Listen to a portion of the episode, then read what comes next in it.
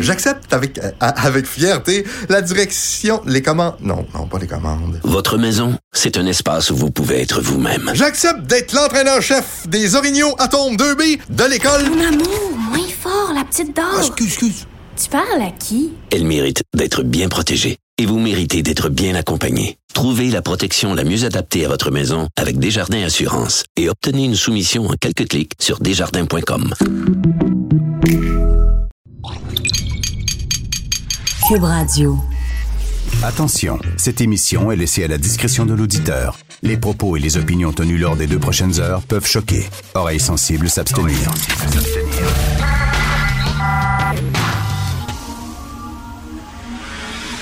Martino. Richard Martineau. Politiquement incorrect. Moi, j'ai pas le droit de dire à l'UPAC quoi faire. Mais Cube Radio. Merci d'écouter Cube Radio et Politiquement Incorrect. Ça, c'était François Legault qui dit qu'il n'y a pas le droit de dire à l'UPAC quoi faire, sauf qu'on a le droit, par exemple, de s'attendre à des résultats. Hein? On a hâte que tout ça aboutisse. L'enquête mâchurée, ça continue-tu? Ça continue pas? Ils ont-tu tiré la plug? Euh, Ils sont-tu encore en train d'enquêter? Ils ont-tu baissé les bras et abandonné? On le sait pas. En même temps, effectivement, un corps policier commence pas à faire des conférences de presse en disant oui, oui, on est en train d'enquêter, là. ça s'en vient. Mais c'est vrai que ça fait quand même euh, beaucoup de temps. Puis Nathalie Normando, ça fait trois ans et demi qu'on attend ça. Est-ce que ça va aboutir, ce procès-là? Est-ce qu'elle va s'en sortir? Est-ce qu'elle va être la seule à payer pour tout le monde? Bref. C'est une excellente question. Oui, on se pose plein de questions. Air Canada leur fameuse politique sur euh, le. Ils n'ont pas le droit de dire mesdames et messieurs, là. Dans les, dans les avions, on disait mesdames et messieurs, voici les sorties, mesdames et messieurs, si jamais en cas d'atterrissage compliqué, etc. Bon, ils n'ont plus le droit de s'adresser en disant mesdames et messieurs. Maintenant, ils sont non-binaires, non-genrés. Mais là, leur politique vient de leur péter en pleine face. Parce que d'un côté, ils disent, il n'y a plus de madames et messieurs dans les vols d'Air Canada parce qu'on est rendu hot, on est rendu cool, on est rendu ouvert, nous autres, les hommes, les femmes, ça n'existe plus, on est tellement avant-gardiste à Air Canada. Donc, mais donc, il y a des gens qui prennent au mot, des agents de bord. Il y a des hommes agents de bord à Air Canada qui ont dit, ben, est-ce que j'ai le droit, moi, d'aller travailler avec du rouge à lèvres? Des gars on, est loin de Paname les années 60. là. Rappelez-vous, quand le fantasme des hommes, c'était de sortir avec une hôtesse de l'air, c'est comme ça qu'on appelait ça à l'époque, les années 60, de Paname, c'était comme, wow. là, c'est des gars qui veulent aller à Jean de bord maquillés. Et là, à Canada, ils ont dit non, non, non, non, non, on veut pas d'hommes maquillés. Il y a un agent de bar qui dit est-ce que je peux, moi, apporter mon sac à main? Hein, il y en a tous les genres. Ça prend tous les genres de monde pour faire un monde. Alors, lui, il voulait avoir son sac à main. Puis on dit non, non, non. Que les autres, ils disaient Attends une minute, parce que vous venez de dire qu'il n'y a plus d'hommes, il n'y a plus de femmes, il n'y a plus de madame, messieurs, vous êtes non-binaire, non-genré. Ben, vous devrez accepter maintenant que les agents de bord masculins puissent se maquiller et porter un sac à main. Et là, il y a une fille qui est agente de bar, agent de bar, puis elle dit ben moi, je veux pas avoir des talons hauts. Je- ça me fait mal aux pieds des talons hauts. On sait bien, tu sais, dans un avion, ça doit pas être évident de se promener avec des talons hauts dans un avion. Elle, elle veut avoir, bon, euh, genre des ballerines. là. Ils ont dit non. En Canada, ils ont dit non. Il faut enlever nos souliers dans l'avion, on est bien plus confortable. Ben, t'imagines. Alors, Nu-pied alors, même. Ben oui, c'est ça, tu te mets nu-pied. Elle, elle veut avoir des, des ballerines, ils ont dit non. Les, nos, nos agents de bar féminins ils vont en jupe avec des talons hauts. Donc, finalement, là, leur belle politique super cool, super ouverte, ça vient de leur exploser en pleine face parce que là, on voit leurs contradictions. Il n'y a pas de monsieur, madame dans les passagers. Mais si tu es agent de bar féminin, tu portes une jupe et des talons hauts. Puis si tu es un agent de bar masculin, tu te maquilles pas. Fait qu'eux autres, maintenant, ils vont porter plainte à Canada. Je trouve ça tellement drôle. Tellement paradoxe, drôle. C'est ça qu'on appelle un paradoxe. ouais. Un paradoxe. Ouais. Une contradiction. Ah, vraiment. Mais les autres, ils n'ont pas vu ça venir. Là. Ils ont dit, Ah nous non, autres, on, on, va être on a juste là. des gens comme employés, on n'a pas oui. de, de- de femmes. C'est Ben oui. des personnes. Ils n'ont pas pensé à un moment donné qu'il y a un gars qui va aller voir en disant Moi, je suis agent de bar puis je vais avoir du rouge à lèvres. Mais quand même, moi, je suis bien ouvert, là, quand même. Je suis ouvert. Mais tu sais, tu rentres dans un avion, tu es assis, puis l'agent de bar arrive et il- est maquillé. Tu sais, j'ai- j'ai-tu le droit de dire c'est weird? On a-tu le droit de dire ça en 2019? On a-tu le droit de dire, mettons, si j'arrive ici, moi, puis je sais pas, un de mes membres de l'équipe que je connais bien, avec qui je travaille depuis longtemps, décide, lui, de mettre une jupe et des talons hauts, puis euh, je sais pas, Fred, il est en Ben, console. demain, on, on peut parce que c'est l'Halloween. C'est l'Halloween. Demain, on peut s'habiller en jupe, hein, Hugo? Mais tu sais, Hugo il arrive à un moment donné, il y a un petit chemisier, puis euh, une petite jupe, puis toi, Fred, t'arrives, puis tu as le goût de te maquiller un matin. J'ai j'ai tout le droit de dire, c'est weird. Non, non, On a tout le droit de dire Non, ça en t'as pas le droit. 2019? Non, pas le droit. Non. On n'a pas le droit de dire, c'est bizarre. Tu sais, moi, je vais arriver, là, c'est certain, la première affaire, je vais arriver quand je vais aller voir ma blonde, mais même pas dans la pause, m'aller aux toilettes, m'avoir le téléphone, m'a dit, Kevin, quoi? Fred, il est arrivé dans la console, il était tout maquillé. C'est sûr, Christy, qu'on réagit de même. Ça s'appelle être un être humain. C'est pas vrai que quelqu'un dit Oh! Hein? T'arrives chez vous, puis ton père, il dit Hey, j'ai décidé maintenant, tu vas, tu, tu vas visiter tes parents, puis ton père est assis, il est en jupe, là, puis il est maquillé. Puis là, tu t'assois à côté, puis tu dis Ah, ben, t'as décidé de te maquiller, toi, aujourd'hui. Ben, c'est correct, hein, on t'ouvre une bière, tu regardes le hockey avec ton père, puis tu dis, tu dis rien. Comme si de rien n'était. C'est pas vrai, c'est pas de même. Il n'y a jamais vie. personne qui m'a raconté d'histoires comme ça, par exemple. Ça, c'est pas comme ça, L'imagination, Denise, elle l'a dit, hein? De, de l'imagination. Oui. ben, Là, tu romancier. Tu rentres, tu vois tes parents, Ben oui, ta mère sont a, décidé de changer de, De linge. De, de linge aujourd'hui. Ouais, tu faisais ça quand t'étais tout petit, tu t'habilles en fille des fois, tu, non? tu dis, OK, c'est correct. puis j'ai, là, tu dis à ta mère, j'ai tu dois t'appeler maman? Elle dit, oui, oui, tu m'appelles maman, mais je suis bien en gars. Puis papa, c'est papa, mais était bien en fille aujourd'hui. Mais tu sais, Ah, dans la c'est petite correct. vie, là. Oui. C'est un homme habillé en femme, ça marche-tu? On pourrait-tu faire ça encore, tu penses? Ben, non. Hey, c'est non, vrai ben, c'est vrai d'être transgenre. Hey. La, la petite vie. Fait l'agent de bord, lui, veut, il dit, mais je trouve ça très drôle, tellement drôle, ça leur pète en pleine face. Ils n'ont pas prévu ça. L'agent de bord qui va porter plainte devant, je sais pas, la commission des droits de la personne en disant, moi, j'ai le droit de me maquiller. Voilà. C'est tout. Vous écoutez politiquement incorrect.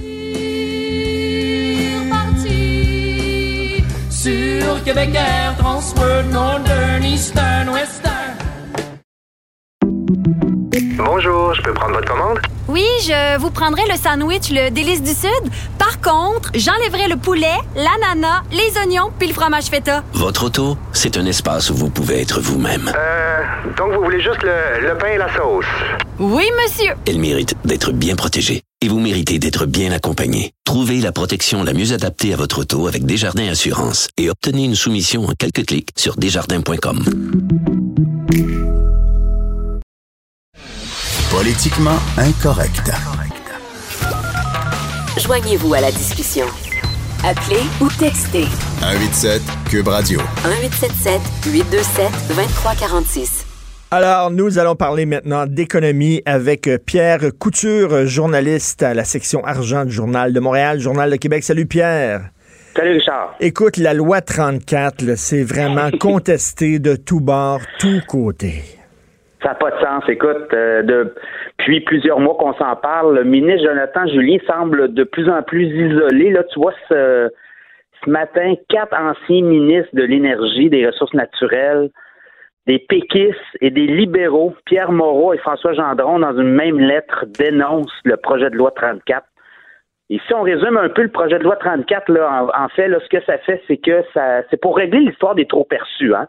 La CAQ euh, avait fait cabale pendant des années dans l'opposition, 1,5 milliard de trop perçus, on va le rembourser, c'est des taxes déguisées. Et là, ça semble très compliqué de rembourser. Et dans leur formule, eux, ils gèlent les tarifs l'an prochain et après ça, il y a des euh, hausses à l'inflation. Mais ça ne fait pas l'affaire parce que euh, les trop perçus continuent à se percevoir et il manque 500 millions dans l'équation. Et là, ben, on, on remettrait en fait un milliard euh, pour les taux perçus, on, on, puis il manquerait 500 millions pour les consommateurs. Alors, ça soulève beaucoup, beaucoup la grogne des PME. Aussi, hier, les PME, hein, 1384 PME propriétaires de Aïe, PME aïe. qui dénoncent ce projet de loi-là aussi.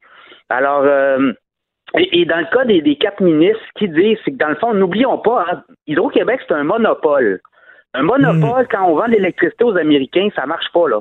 Et là, si en, en plus, dans ce projet de loi 34, là, ce qui arrive, c'est qu'on enlève des pouvoirs de, de à la régie de l'énergie qui vient voir un peu ce qui se passe dans l'impact du monopole, notamment la cause tarifaire. Hydro-Québec n'aura plus à déposer chaque année une cause tarifaire, ça va être aux cinq ans. Et là, eux disent, attention, les Américains vont vouloir mettre d'en face à un moment donné.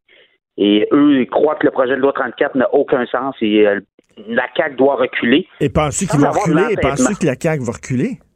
Ben là, ils n'ont plus le choix. Écoute, c'est tout le monde, c'est unanime. C'est l'opposition de la société civile au complet, les entreprises.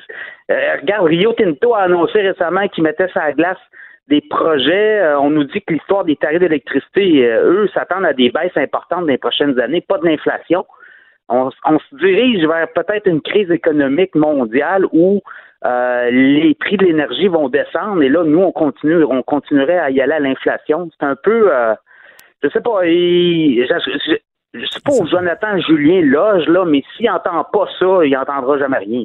Oui, oui, c'est ça. Écoute, c'est un peu, là, ça, commence à, craquer, là, parce que c'est une lune de miel encore entre les Québécois puis la CAQ. Mais ça, s'il continue à persister avec cette loi-là, qui est contestée de tout bord, de tout côté, euh, ça sera pas très bon pour eux autres. D'après moi, ils n'ont pas vraiment le choix de reculer, là. Non, non, il n'y a pas le choix de reculer, c'est bâclé, c'est mal foutu. Ça arrange beaucoup le monopole, mais le monopole, s'il veut vendre l'électricité à l'extérieur du Québec, ben ça prend du monde. Tu sais, il faut que tu rassures. Mets-toi dans la place d'un Américain là, qui regarde le Québec. Un monopole d'électricité qui vient vendre l'électricité aux États-Unis à des prix très bas, alors que nous autres, ça nous coûte tant, puis on peut même pas questionner à l'interne ça, devient complexe pour des gens de l'extérieur du Québec qui regardent ce qui se passe au Québec. Ben, c'est ça. Puis il faut que tu sois flexible aussi dans tes prix d'électricité. Il faut que ça suive aussi le, marché, puis tout ça. Là, de dire là, ça va être, ça va être, on va le vendre tel prix pour les prochaines années, là, puis euh, ça, ça vient de finir. L'inflation. C'est ça, c'est figé dans le béton. Là. Ben non, voyons donc.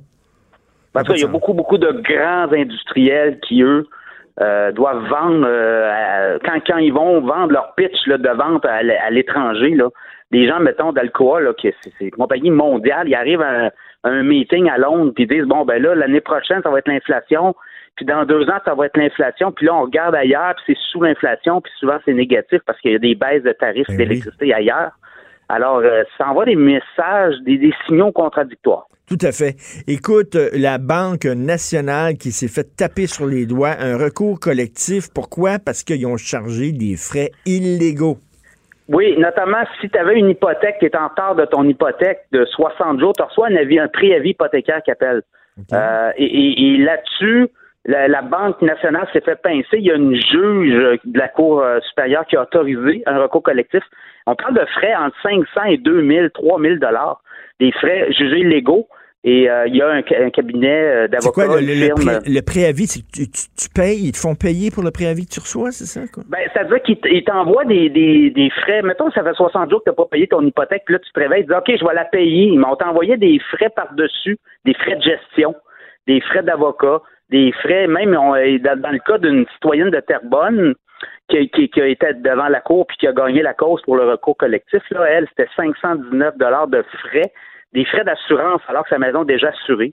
Alors, la Banque nationale nous dit, j'ai parlé avec les avocats, euh, contester, là, mais le, recours collectif a été autorisé. Donc là, ça va peut-être être dur de, contester, mais euh, dans la mesure où ils vont peut-être essayer de, de, de, de, faire baisser les, les frais possibles de, remboursement. Là, on parle entre 700, à peu près 700 dollars par client qui auraient été euh, hmm. euh, qui, qui, auraient payé puis qui sont inscrits au recours collectif. Là, c'est la firme Gardler Pocket, Pocket Gardler, je pense, de Montréal, qui s'occupe du recours. Puis eux, ben euh, en toi, en toi et moi, la, la, Banque nationale doit pas être la seule banque qui fait ce genre d'affaires-là, de charger ben, des frais. Ben là, c'est ça. C'est ça. Euh, moi, de, ce que je comprends du dossier, puis ce que les avocats au dossier comprennent, c'est que la Banque nationale ne serait pas la seule à faire ça. Il y aurait d'autres banques, il y aurait d'autres institutions, même des coopératives euh, de services financiers qui ferait ça. Alors, on cherche à savoir si les gens ont eu euh, euh, se sont fait imposer des frais importants là, par rapport à ce type de, de, de, de, de pratiques, de, de, mesures imposées par les banques notamment. Alors, mais c'est, c'est pas, tu sais, écoute, t'es déjà à terre, t'as de la misère à payer ta maison, puis on t'envoie des frais de 500, 600, 1000 dans le cas. Certains cas, c'est 2000 dollars. Aïe aïe. ah ouais, non, écoute, puis, puis après ça, c'est ta banque, là c'est ta banque qui t'impose des frais comme ça. Alors, c'est jugé illégaux. Hey, 2000 pièces, c'est pas les petits frais de 5 pièces puis tout ça, 2000 dollars. Écoute, le producteur de cannabis Exo à Gatineau, rien ne va plus. Ah, écoute, c'est euh, hier j'écoutais la, la, conférence avec les analystes. Le PDG, là, Sébastien Saint-Louis, se débattait comme un, diable dans l'eau bénite pour essayer de faire comprendre aux analystes, mais Écoute, eux avaient dit que l'an prochain, les, les revenus seraient de 400 millions. Là, on vient de réviser tout ça. Euh, des pertes de 81,5 millions pour la dernière année. Et là, ben, on même on radie des stocks de cannabis euh, qu'on a dans nos inventaires. Ça inquiète beaucoup les analystes. On devait, ça devait rouler l'histoire du cannabis. Ça devait être bon. Euh, le, le, titre d'Exo est à 11 Ça, c'est un producteur de Gatineau qui est un des gros fournisseurs de la SQDC. Et entre autres, là, ce qu'on dit, c'est le manque le manque de planification de la SQDC, pas assez de boutiques ouvertes, mais ça fait en sorte que attends minute, là, ils, vont perdre, ils, vont, ils vont perdre des clients là, parce que ça va être 21 ans.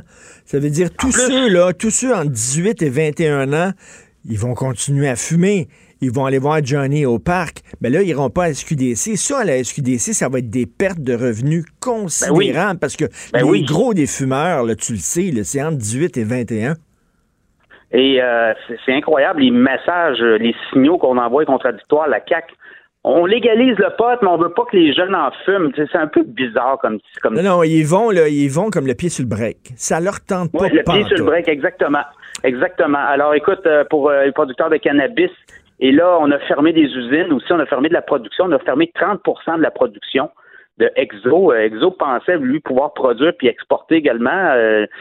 C'est pas le cas. Alors, euh, beaucoup de points d'interrogation pour euh, les producteurs de cannabis. Qui, et, Exo est le premier à le faire, hein, un des premiers. Watchez bien, là, les prochains, là, il y aura beaucoup de producteurs de cannabis qui vont tout obligés de faire ce qu'Exo a fait, c'est-à-dire ben réviser leurs prévisions de vente, puis euh, mettre du monde dehors. Là. Et là, ça va. Non, mais écoute, écoute, écoute, Pierre, faut quand même le faire perdre l'argent en vendant du pot. non, non, mais tu sais, la mafia, le crime organisé, là, ils doivent être morts de rire en disant ben, comment tu peux réussir à perdre l'argent en vendant du pot? Il faut-tu que tu sois tout croche, Christy?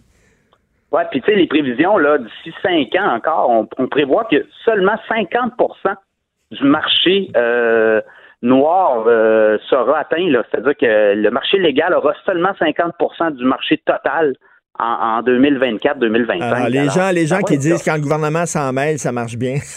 oui. Écoute, euh, rapidement, l'économie du Québec, par contre, roule à fond de, train, à fond de très bonne nouvelle. Tapis, tapis, tapis, 2,8% de croissance depuis le début de l'année. C'est deux fois plus que le Canada, 1,4. Je regarde les États-Unis, sont à quoi? 2,6, euh, l'Allemagne à 0,3, le Royaume-Uni 0,2. Alors, on roule tapis. L'économie va très bien. Plus de 100 000 emplois créés depuis un an au Québec. Euh, comment on explique tout ça? Ben, le secteur privé euh, produit, le secteur public embauche. Euh, l'immobilier va bien à Montréal. L'immobilier, là, c'est, c'est, ça roule là. Ben, pour la construction. Là. Ben, Essayez de trouver un. un D'excellentes nouvelles. On continue à te lire, Pierre Couture, dans le Journal Montréal, Journal de Québec. Merci. Salut, Richard. Salut. Politiquement incorrect. À Cube Radio et sur LCN, le commentaire de Richard Martineau avec Jean-François Guérin. Cube Radio. Salut Richard. Salut. On vient de recevoir dans la dernière heure les gens de l'industrie du cannabis, l'Association pour la santé publique. Ils ont beaucoup de réticence à ce qu'on fasse passer l'âge, et c'est officiel maintenant, on va le faire passer de 18 à 21 ans pour la consommation du cannabis. Est-ce que derrière un objectif noble, on manque euh, l'objectif de prévention? Ben écoute, euh, vraiment, ça leur tente pas hein, au gouvernement de la CAQ, la légalisation du cannabis. Ils vont avec le mm. pied sur le frein, on le sent, ça leur tente pas du tout. Alors là, ça va être 21 ans.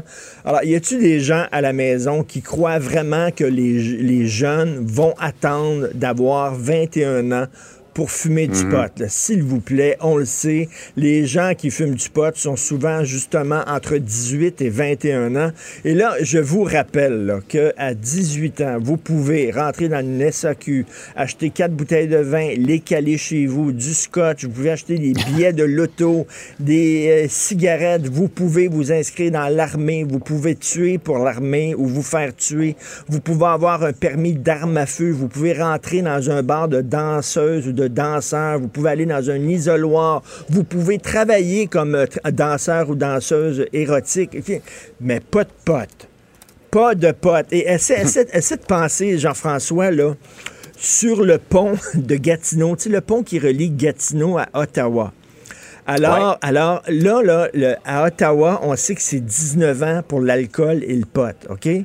Et là, ici, au Québec, ça va être 18 ans pour l'alcool, 21 ans pour le pot. Donc, les Anglais d'Ottawa qui veulent boire de l'alcool puis qui ont 18 ans vont traverser le pont pour venir boire de l'alcool au Québec, alors que les jeunes du Québec qui veulent fumer du pot avant 21 ans vont traverser le pont pour aller à Ottawa fumer du pot. Écoute, ça va être, il va y avoir la circulation sur ce pont-là, mon gars, là.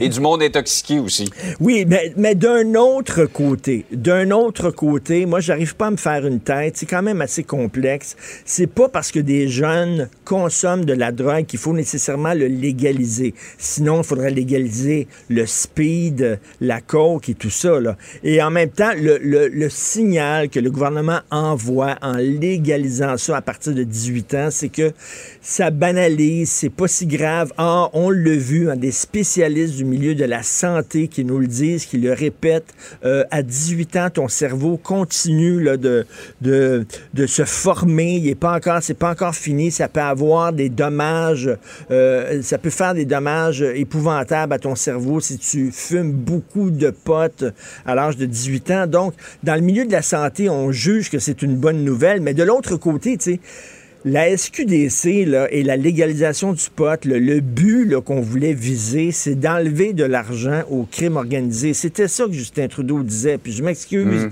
Jean-François, Johnny, là, il va continuer à faire des Ouais. affaires en or au parc parce que Johnny, maintenant, tous ceux qui ont 18 et 21 ans vont aller le voir, Johnny. Veux, veux pas. Et ça, c'est. Ouais, ça va être un marché. Euh, un marché, oui. Puis écoute, on apprend le Exo, là, la compagnie là, de cannabis, le producteur de cannabis Ouais. à Gatineau, Exo, qui perd de l'argent. Écoute, imagine-toi, au Québec, on perd de l'argent en vendant du pot. C'est certainement le seul endroit au monde où on perd de l'argent en vendant de la drogue. Le crime organisé doit être mort de rire. Eux autres sont organisés au crime organisé. Nous autres, on n'est pas très organisés au Québec, en tout cas. Autre sujet maintenant, tout un travail de notre bureau Oui. d'enquête cette semaine avec la parution de ce livre-là. On en apprend beaucoup sur les coulisses des enquêtes qui ont entouré le, le Parti libéral. euh, et en- ce matin, on apprend là, euh, dans ce livre PLQ Inc., mais on voit des extraits d'interrogatoire également de Nathalie Normando. Oui, tout à fait. Quand même, euh, elle était vraiment dévastée parce qu'elle, elle, elle sentait qu'elle payait pour tout le monde. hein. Comme on dit, là, on l'a lancé sous les roues de l'autobus et elle sentait que pourquoi moi, il y en d'autres ministres qui devaient ramasser de l'argent parce que Rappelons-le, et là, en, en lisant justement des extraits de ce livre-là, PLQ Inc., on se rend compte à quel point le Parti libéral du Québec sous Jean Charest, c'était une machine qui n'avait qu'un but, qu'une mission, imprimer de l'argent, faire de l'argent. Tous les rouages de la machine étaient bien, huilés pour ramasser le maximum de fric dans les coffres-forts du parti. Alors, les fameux ministres à 100 000 on disait, tu veux être ministre? OK.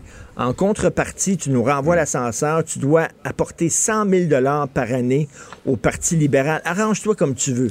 Faisant des soupers spaghettis, faisant des épluchettes de blé d'Inde, rencontre des firmes de génie conseil, arrange-toi comme tu veux, mais il faut que tu rentres le fric. Et écoute, on a l'impression que tout ce qui comptait dans ce parti-là, c'est de faire rentrer l'argent et il, il consacrait tellement d'énergie, Jean Charest et son équipe, à penser à comment ramasser le plus d'argent. On dirait qu'il ne développait pas des idées.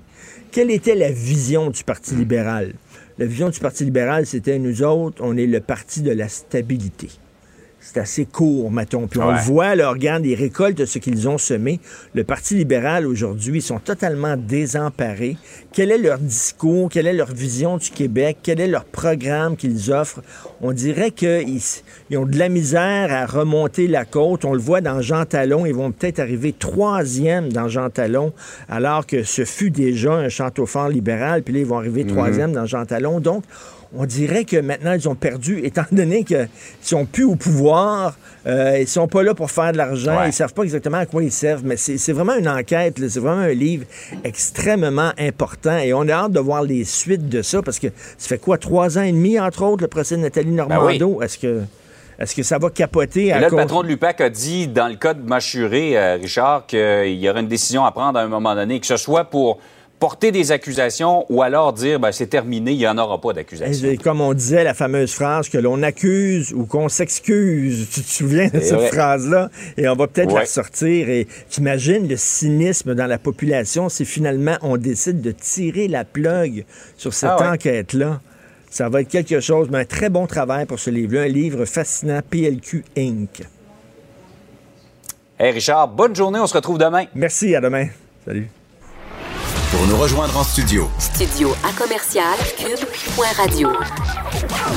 Appelez ou textez 187 Cube Radio. 1877 827 2346. Politiquement incorrect. Au Québec, au point de vue de l'exploitation des ressources naturelles, on n'est pas open for business. On veut rien savoir. On veut pas exploiter le pétrole. On veut pas faire venir le pétrole de l'Ouest canadien. On veut pas exploiter notre gaz naturel. On veut pas construire de nouveaux barrages parce que ça détourne des rivières. Mais par contre, on veut des beaux programmes sociaux chromés on va les payer avec quoi? Comment ça se fait qu'on n'exploite pas nos ressources naturelles? Euh, récemment, on apprenait, vous savez, le méga projet GNL Québec. Ça, ce projet-là, GNL Québec, ça prévoyait la construction d'un gazoduc qui transporte le gaz naturel de l'Ouest canadien vers une usine de liquéfaction au Saguenay. OK? Là, on dit que ça va créer des jobs au Saguenay. C'est du gaz naturel. Euh, c'est bon, c'est pas polluant, ça va être bon. Mais là, on apprenait il y a deux semaines que 40 économistes qui ont dit non, non, non, ils ont dit au gouvernement du Québec, il faut pas que vous mettiez une scène là-dedans, c'est une très mauvaise idée. Euh, les, écolos sont contre ce projet-là. Bref, là, le gouvernement a reculé en disant, ben là, on n'est plus sûr qu'on va appuyer ce projet-là. Coudon, qu'est-ce qui se passe? Nous autres, on voulait avoir, moi, je veux savoir le point de vue de, de l'entreprise. Qu'est-ce que les autres pensent de ça? Ils arrivaient avec un bon projet pour créer des jobs au Saguenay. Et là, soudainement, ils se font dire non, on ne veut pas vous avoir, vous n'êtes pas bienvenue. Nous allons parler avec Mme Stéphanie Fortin, directrice principale des affaires publiques et relations avec les communautés pour Énergie Saguenay, euh, parce que le projet GNL, justement, c'est un projet d'énergie Saguenay. Bonjour, Mme Fortin. Bonjour, bon matin, M. Martineau. Merci, bonne journée. Ben, expliquez là, à ceux qui n'ont pas suivi ça là, tous les jours dans les pages économiques, c'est quoi le fameux projet GNL Québec? Bon, Premièrement, euh, peut-être avant d'expliquer le projet en tant que tel, il faudrait peut-être remettre en perspective à quoi ça sert du gaz naturel. Parce que je pense qu'il y a une espèce de, de, de mythe qui entoure le gaz naturel. Le gaz naturel, puis vous avez fait référence dans votre introduction à la lettre des économistes, le gaz naturel, c'est une énergie de complément, de complément à l'émergence des énergies renouvelables ailleurs dans le monde. C'est une énergie qui vient assurer la continuité et l'intermittence de ces, de ces énergies-là qui sont qui sont livrées aux aléas des, des, intempéries extérieures. On parle du solaire, l'éolien. Mm-hmm. C'est aussi une énergie qui est inclue, qui est nécessaire dans bon nombre de procédés euh, industriels encore à ce jour. Fait une fois qu'on a dit ça, le projet Énergie Saguenay, c'est, euh, vous l'avez dit, c'est la construction d'un complexe de liquéfaction. C'est des investissements privés de 9 milliards de dollars L'objectif de ce projet-là, c'est d'aller prendre du gaz naturel dans l'Ouest canadien, en Alberta, sous sa forme gazeuse, de l'amener ici à Saguenay, de le liquéfier et de le transporter par navire citerne vers les marchés d'exportation européens et asiatiques. OK. C'est 11 millions de tonnes par année euh, de GNL euh, qui est prévu à la production de notre complexe. Donc, euh, c'est un projet qui est en développement depuis 2014 ici dans notre, dans notre région. Euh, donc c'est. Et ça, ça, permettrait ça, à l'Ouest canadien de pouvoir vendre justement leur gaz naturel à des marchés étrangers.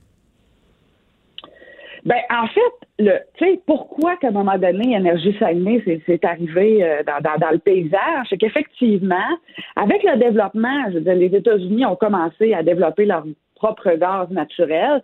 On, on s'est ramassé avec des surplus ici au Canada, donc une espèce de disponibilité de ce, gaz naturel-là, et donc à bas prix. Donc l'idée, c'est effectivement de prendre cette ressource là qu'on a ici au Canada à un prix vraiment euh, bas, puis d'être capable de le liquéfier, puis de l'exporter. Hmm. Donc, c'est vraiment ça la genèse de l'histoire. Et ça, ça vous dites, vous autres, de, votre côté, vous allez créer combien de jobs, vous dites? ça, ça, dit, ce qu'on dit à Saguenay, euh, le projet, juste le, complexe en tant que tel, dans sa phase de construction, parce que c'est une construction qui va prendre quatre ans. Donc, c'est 6 000 emplois directs et indirects par période. Protégez vos dépôts, c'est notre but. La SADC protège vos dépôts dans les institutions fédérales, comme les banques.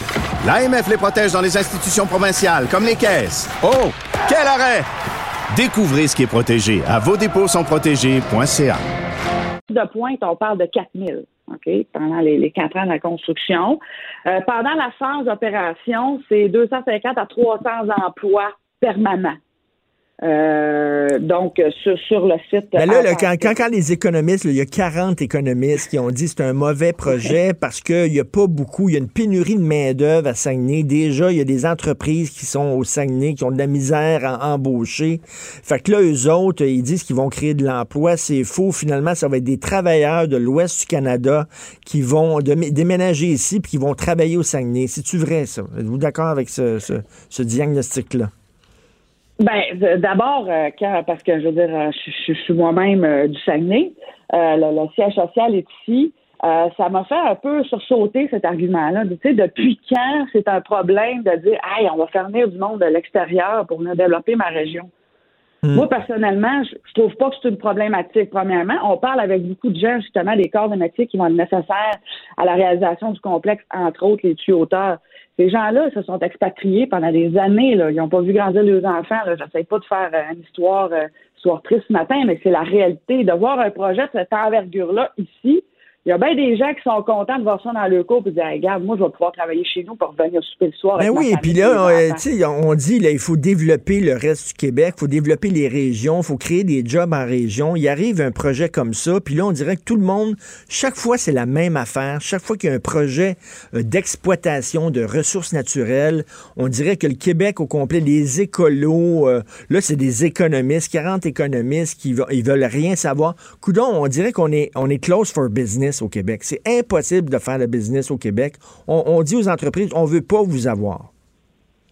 J'espère que non, parce que moi, je serais bien triste pour le développement économique de ma région. Tu sais, on est une gang ici, on est une vingtaine d'employés au CHSL de Saguenay. On travaille d'arrache-pied depuis 2014 pour faire atterrir ce projet-là, qui est une occasion de diversification dans notre région. Là. Notre région, là, qu'on a beau dire n'importe quoi, là, elle, souffre quand même de, de, vivre d'une seule et unique euh, entreprise ou économie. Fait que là, c'est des retombées, c'est une chance de se dire, Demain matin, là, le gaz naturel liquéfié, son expertise, elle va être tout. Ben, elle va être au Saguenay, Lac-Saint-Jean. Les ben yeux vont se virer devant nous autres. Mais là, les écolos disent, ouais, ouais, ouais, mais ça, c'est beaucoup d'hydroélectricité, ça, puis euh, ça n'a pas de bon, ça va être, euh, ça va être polluant, etc. Il y, a, tout le temps quelque chose qui met des, des, bâtons dans les roues des gens qui ont des projets puis qui développent. Alors là, c'est le gouvernement du Québec. Vous pensiez qu'il était avec vous autres, qui voulait faire du développement économique, mais là, ça a l'air qu'ils sont en train de reculer, là. Ben, en fait, ben, là, il faut faire attention. Je veux dire, ils se gardent une réserve, puis c'est normal. On est en plein processus d'évaluation environnementale. On va passer à travers les, étapes, on va avoir le BAP, on, suit le hmm. processus aussi euh, au niveau fédéral. Donc, euh, tu sais, c'est pas, c'est pas un désaveu. Ils se gardent une réserve, c'est normal. Euh, maintenant, je pense que tu sais, ils voient quand même le potentiel de, de ce projet-là. Puis l'utilisation d'hydroélectricité, là, ça aussi, depuis quand c'est un problème? On a cette, cette force-là ici au Québec. On va être capable de bâtir un complexe de liquéfaction le moins polluant au monde. Mais il me semble qu'avant, on, en perd au Québec. à l'époque de, de Bourassa, on était fiers de notre hydroélectricité, puis de nos ressources naturelles, puis de nos barrages. Puis on disait, on va créer un, un, Québec riche grâce à nos ressources.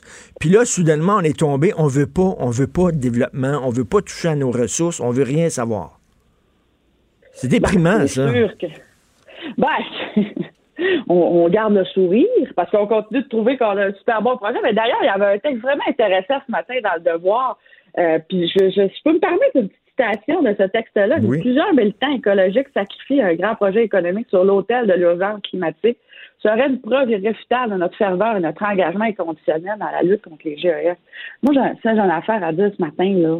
Dire, c'est 11 millions de tonnes, OK, qu'on prévoit euh, produire ici à notre, complexe grâce à l'hydroélectricité. On va être 85% plus performant qu'un complexe similaire. Mais demain matin, pour toutes sortes de raisons, OK, qu'on a été sacrifié à l'hôtel ou peu importe, qu'on meurt toutes sortes de raisons, c'est pas vrai que c'est 11 millions de tonnes qui seront pas consommées dans le monde, là. Pas vrai, là. Il y en a plein des projets en compétition actuellement, là. Il y a une demande et elle va se combler. Ça, c'est un fait, là. C'est pas, pas une cassette de promoteur, c'est une réalité. Fait que, on a la chance, on a l'hydroélectricité ici.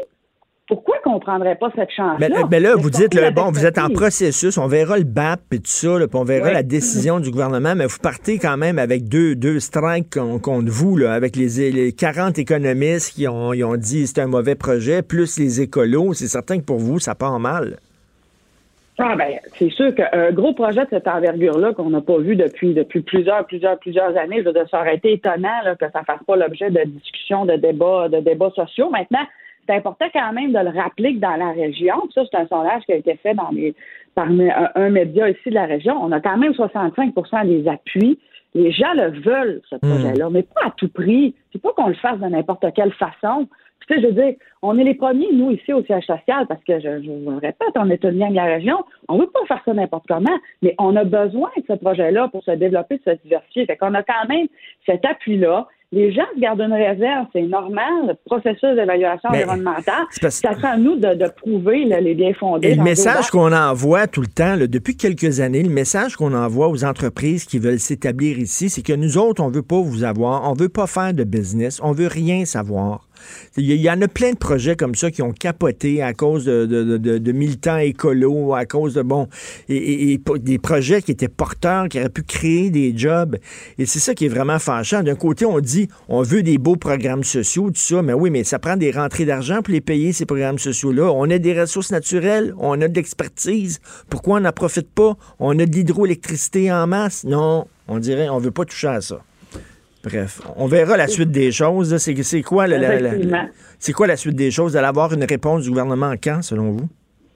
Euh, ben là actuellement, c'est comme je dis, au niveau provincial, on attend dans le fond euh, d'avoir, euh, on attend notre date pour les audiences publiques qui devraient se dérouler là, au début de 2020. Euh, donc euh, peut-être, tu sais, je veux dire, des- des- un décret possible, potentiel là, quelque part printemps ou, euh, ou, ou juste avant l'été là, de 2020. Puis au niveau fédéral, parce qu'on est aussi soumis au processus d'évaluation, fait qu'on attend également là, on est en train de, de suivre ce processus-là, qui est un processus différent, qui est de questions simplement de questions-réponses. Donc, euh, on attend, mais l'objectif, c'est 2021, construction, 2025, mise en service. On Ah. est dans la, la séquence, dans l'échéancier qu'on s'était donné. Maintenant, comme je dis, pour la- ça, ça sera effectivement un dossier à suivre. Et la les question qu'on pose, on veut-tu les développer, les régions, oui ou non? On veut-tu créer des jobs au Québec, oui ou non? On veut-tu exploiter nos ressources naturelles, oui ou non? Bref, on va suivre ça. Merci beaucoup, Madame Fortin. Merci. Merci à vous. Merci. Stéphanie Fortin euh, de Énergie Saguenay.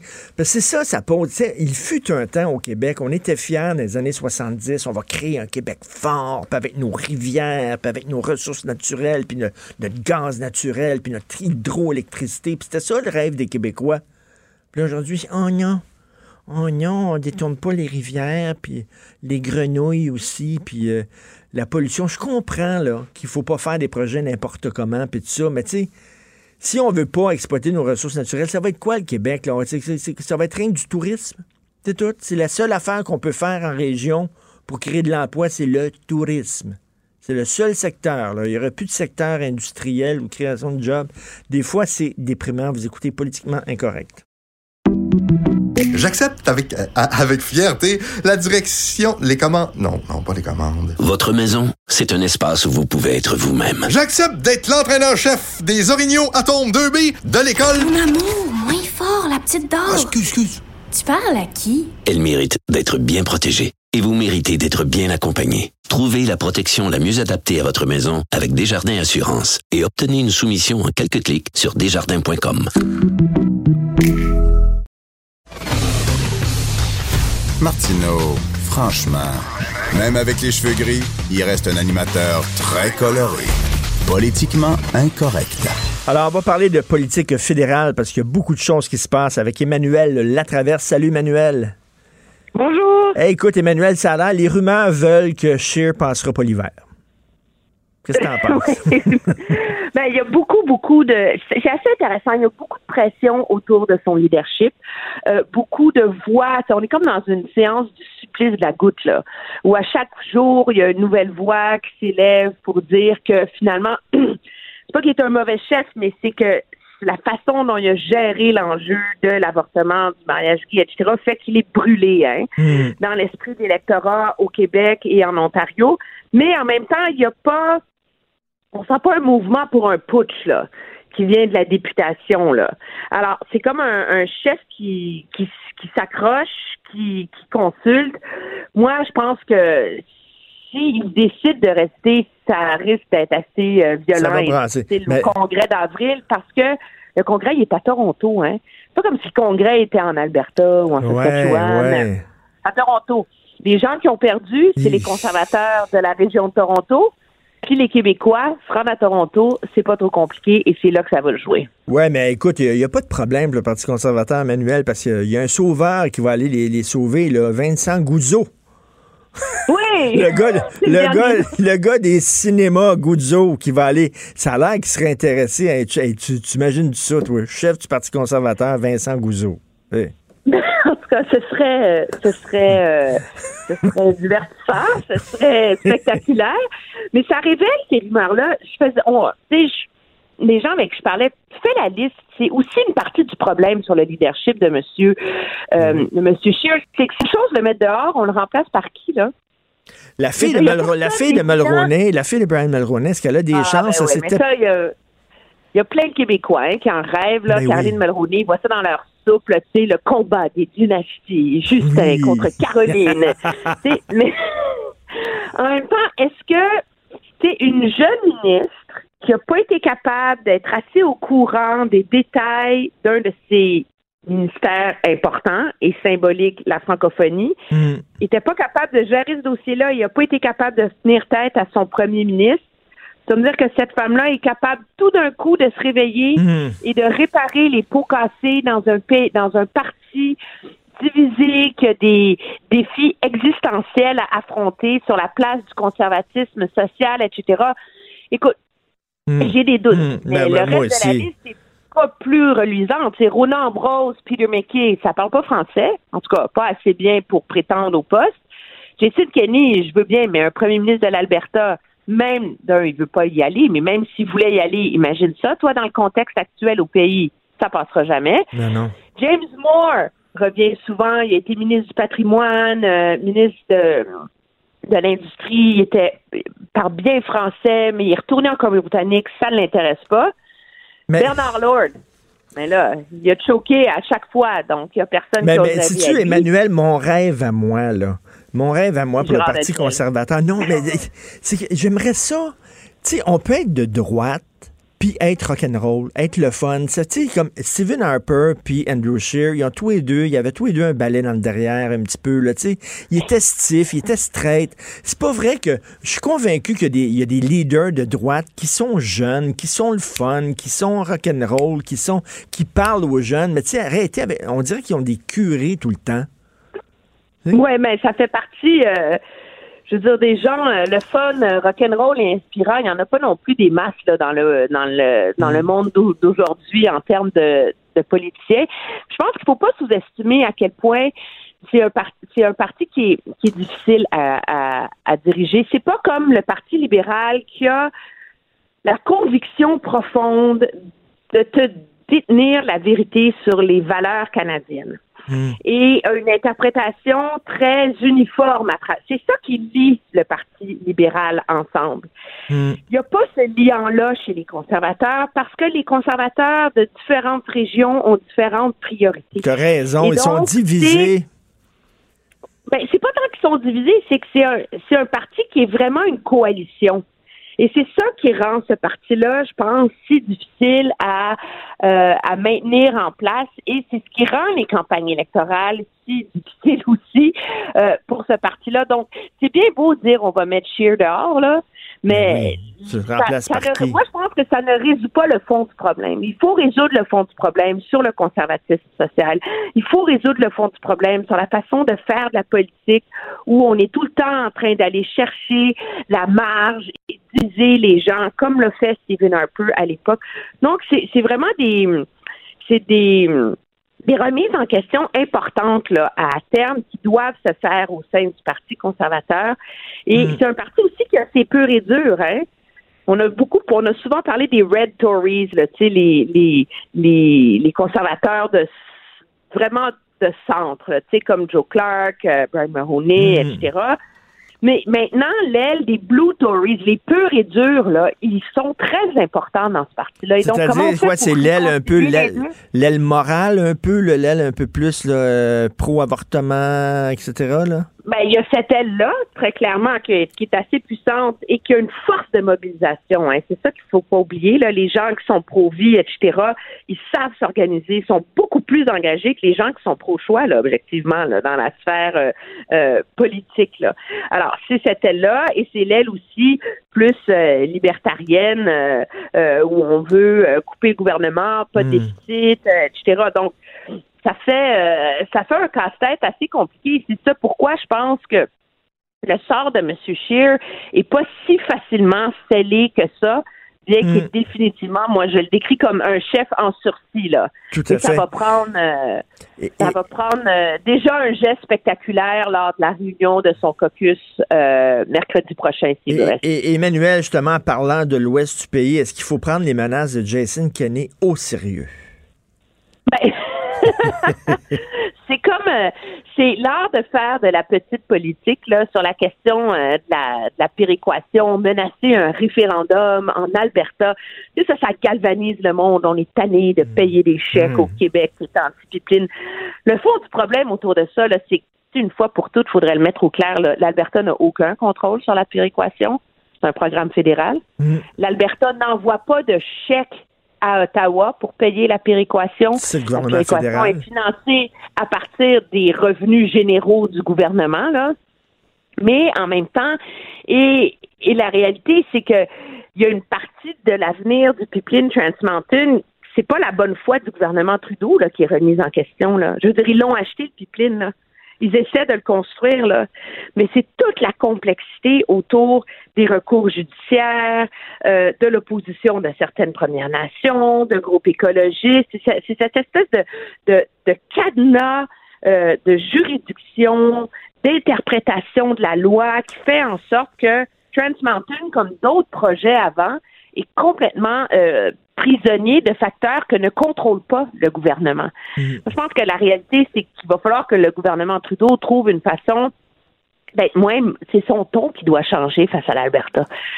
C'est d'être moins moralisateur face à ce secteur de l'économie là.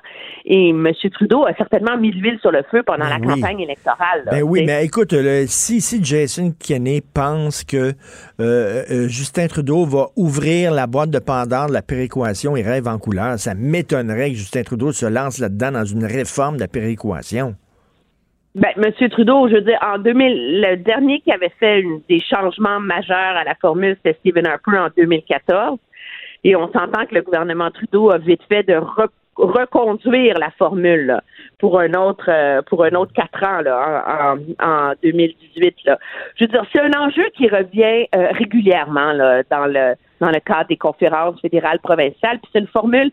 Il y, a, il y a déjà un sous-ministre à Ottawa qui m'a dit c'est une formule qu'objectivement, il y a 10 personnes au Canada qui la comprennent. Là. Elle va faire à peu près une page et demie, là. Euh, parce que c'est calculé sur la capacité de payer ben d'une province par habitant en tenant compte de certains revenus, pas d'autres, et que c'est d'une complexité sans nom.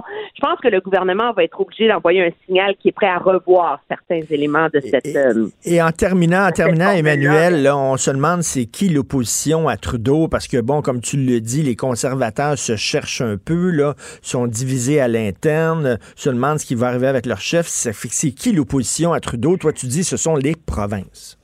Oui, même si M. Singh va sortir aujourd'hui pour nous dire que c'est lui qui va, qui va dicter les termes à M. Trudeau avec sa balance poids, moi je pense que objectivement, c'est vrai que c'est les provinces. Parce que M. Trudeau, on vient de parler de son problème albertain et du problème de l'Ouest.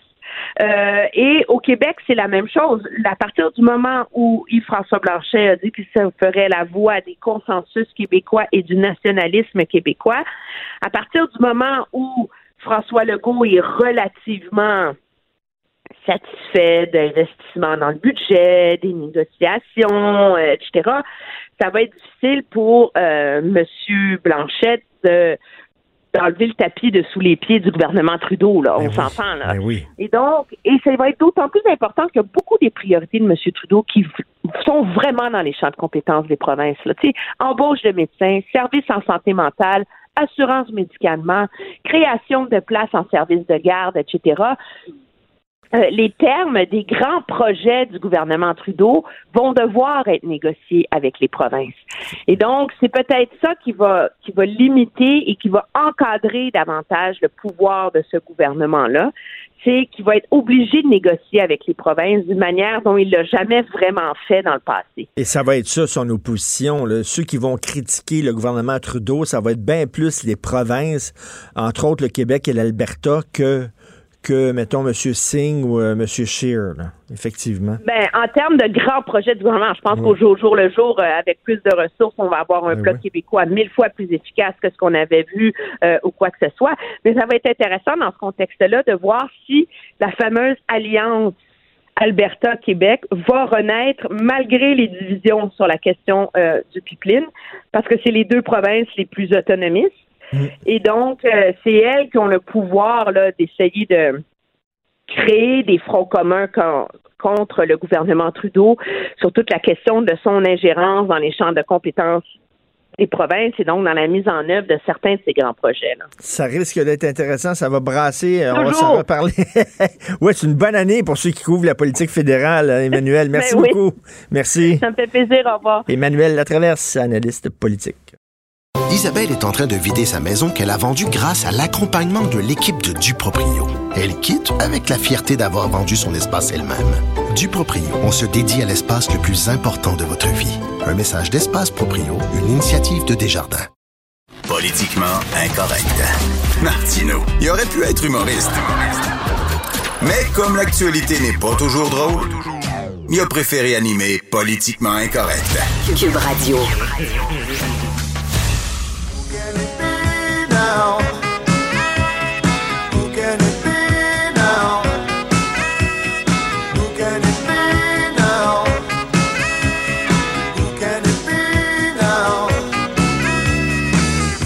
Hey Fred, ça c'est Men at Work. On peut plus euh, passer ça. Men at Work. Homme au travail. Homme au travail. Tu m'as montré Fred, qui était à la console, Fred Rio, et il m'a montré euh, une, une photo qu'il a prise, en fait, là, sur son cellulaire. Tu sais, les anciens, les, les- les anciens panneaux, euh, c'est marqué Homme au travail. Maintenant, c'est des dessins avec tu sais, un bonhomme Ben oui. euh, avec une pelle. Mais où t'as pris ça, cette photo-là? Ah, dans une cour de quelqu'un qui fait du paysagement. OK. Mais ça, je c'est sais des pas vieux- si c'est encore possible de mettre ça dehors dans la rue. ben non.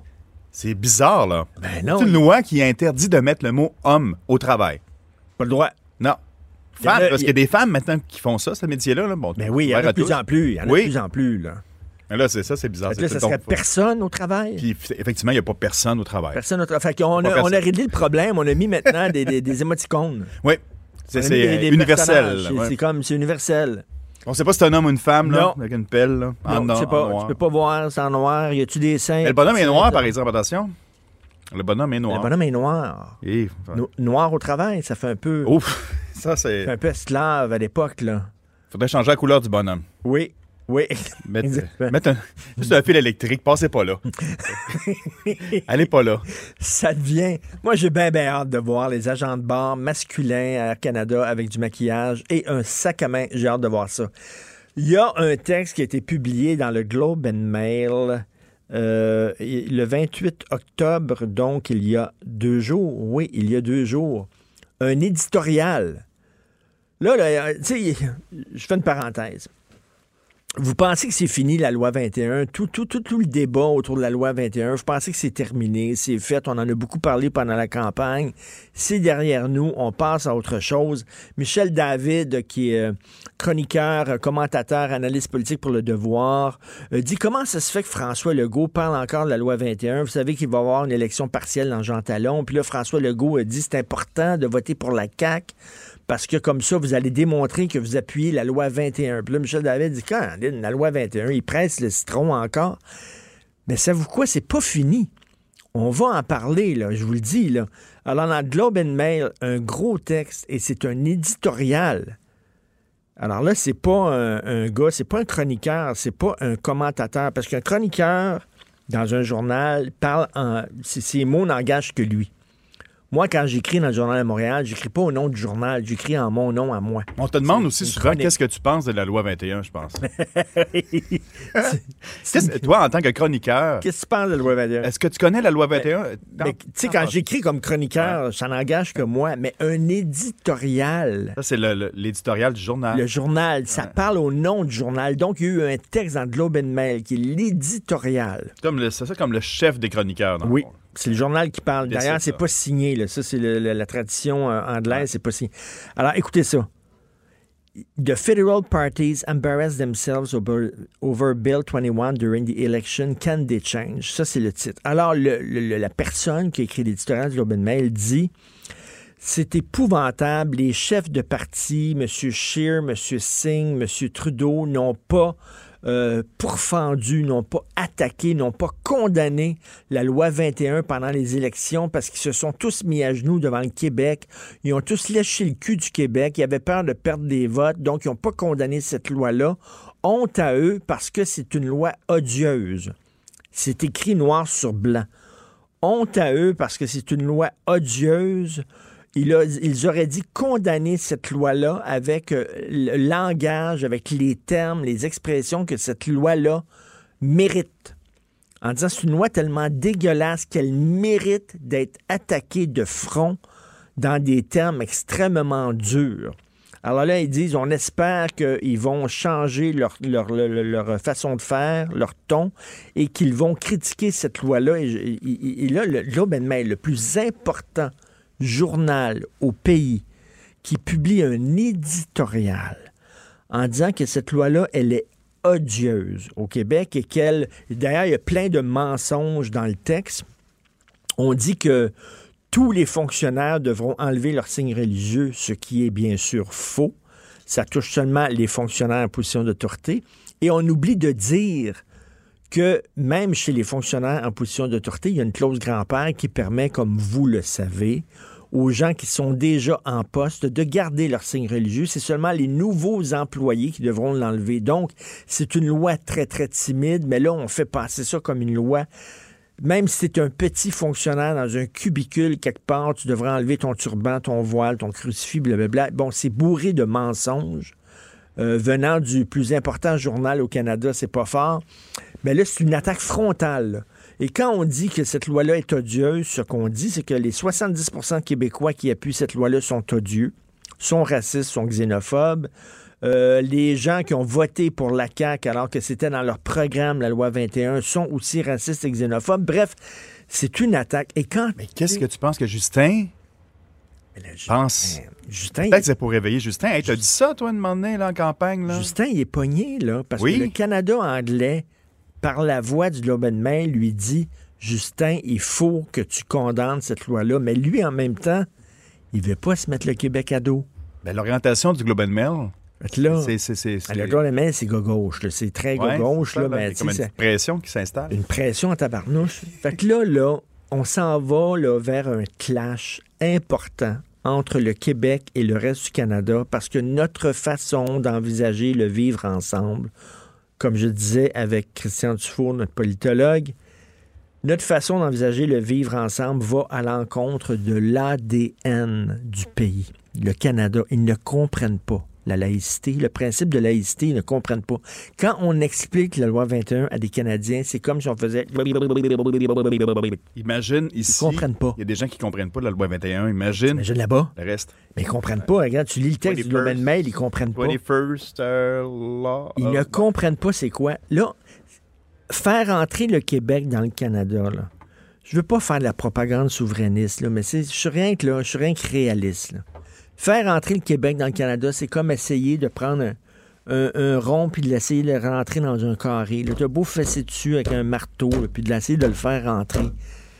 Ça rentre pas. Ils accepteront jamais une loi comme la loi 21. D'après moi, on devrait se Jamais. choisir un lac, là, puis faire un meeting. Après le lac Meach, c'est pas... Un autre lac? Ah oui, un autre- bon, le lac Saint-Jean ou euh, le lac Winnipeg, c'est pas pire. Le lac Winnipeg. Puis là, essayer, on va, on va Ouais. repasser par les Choix- mêmes affaires.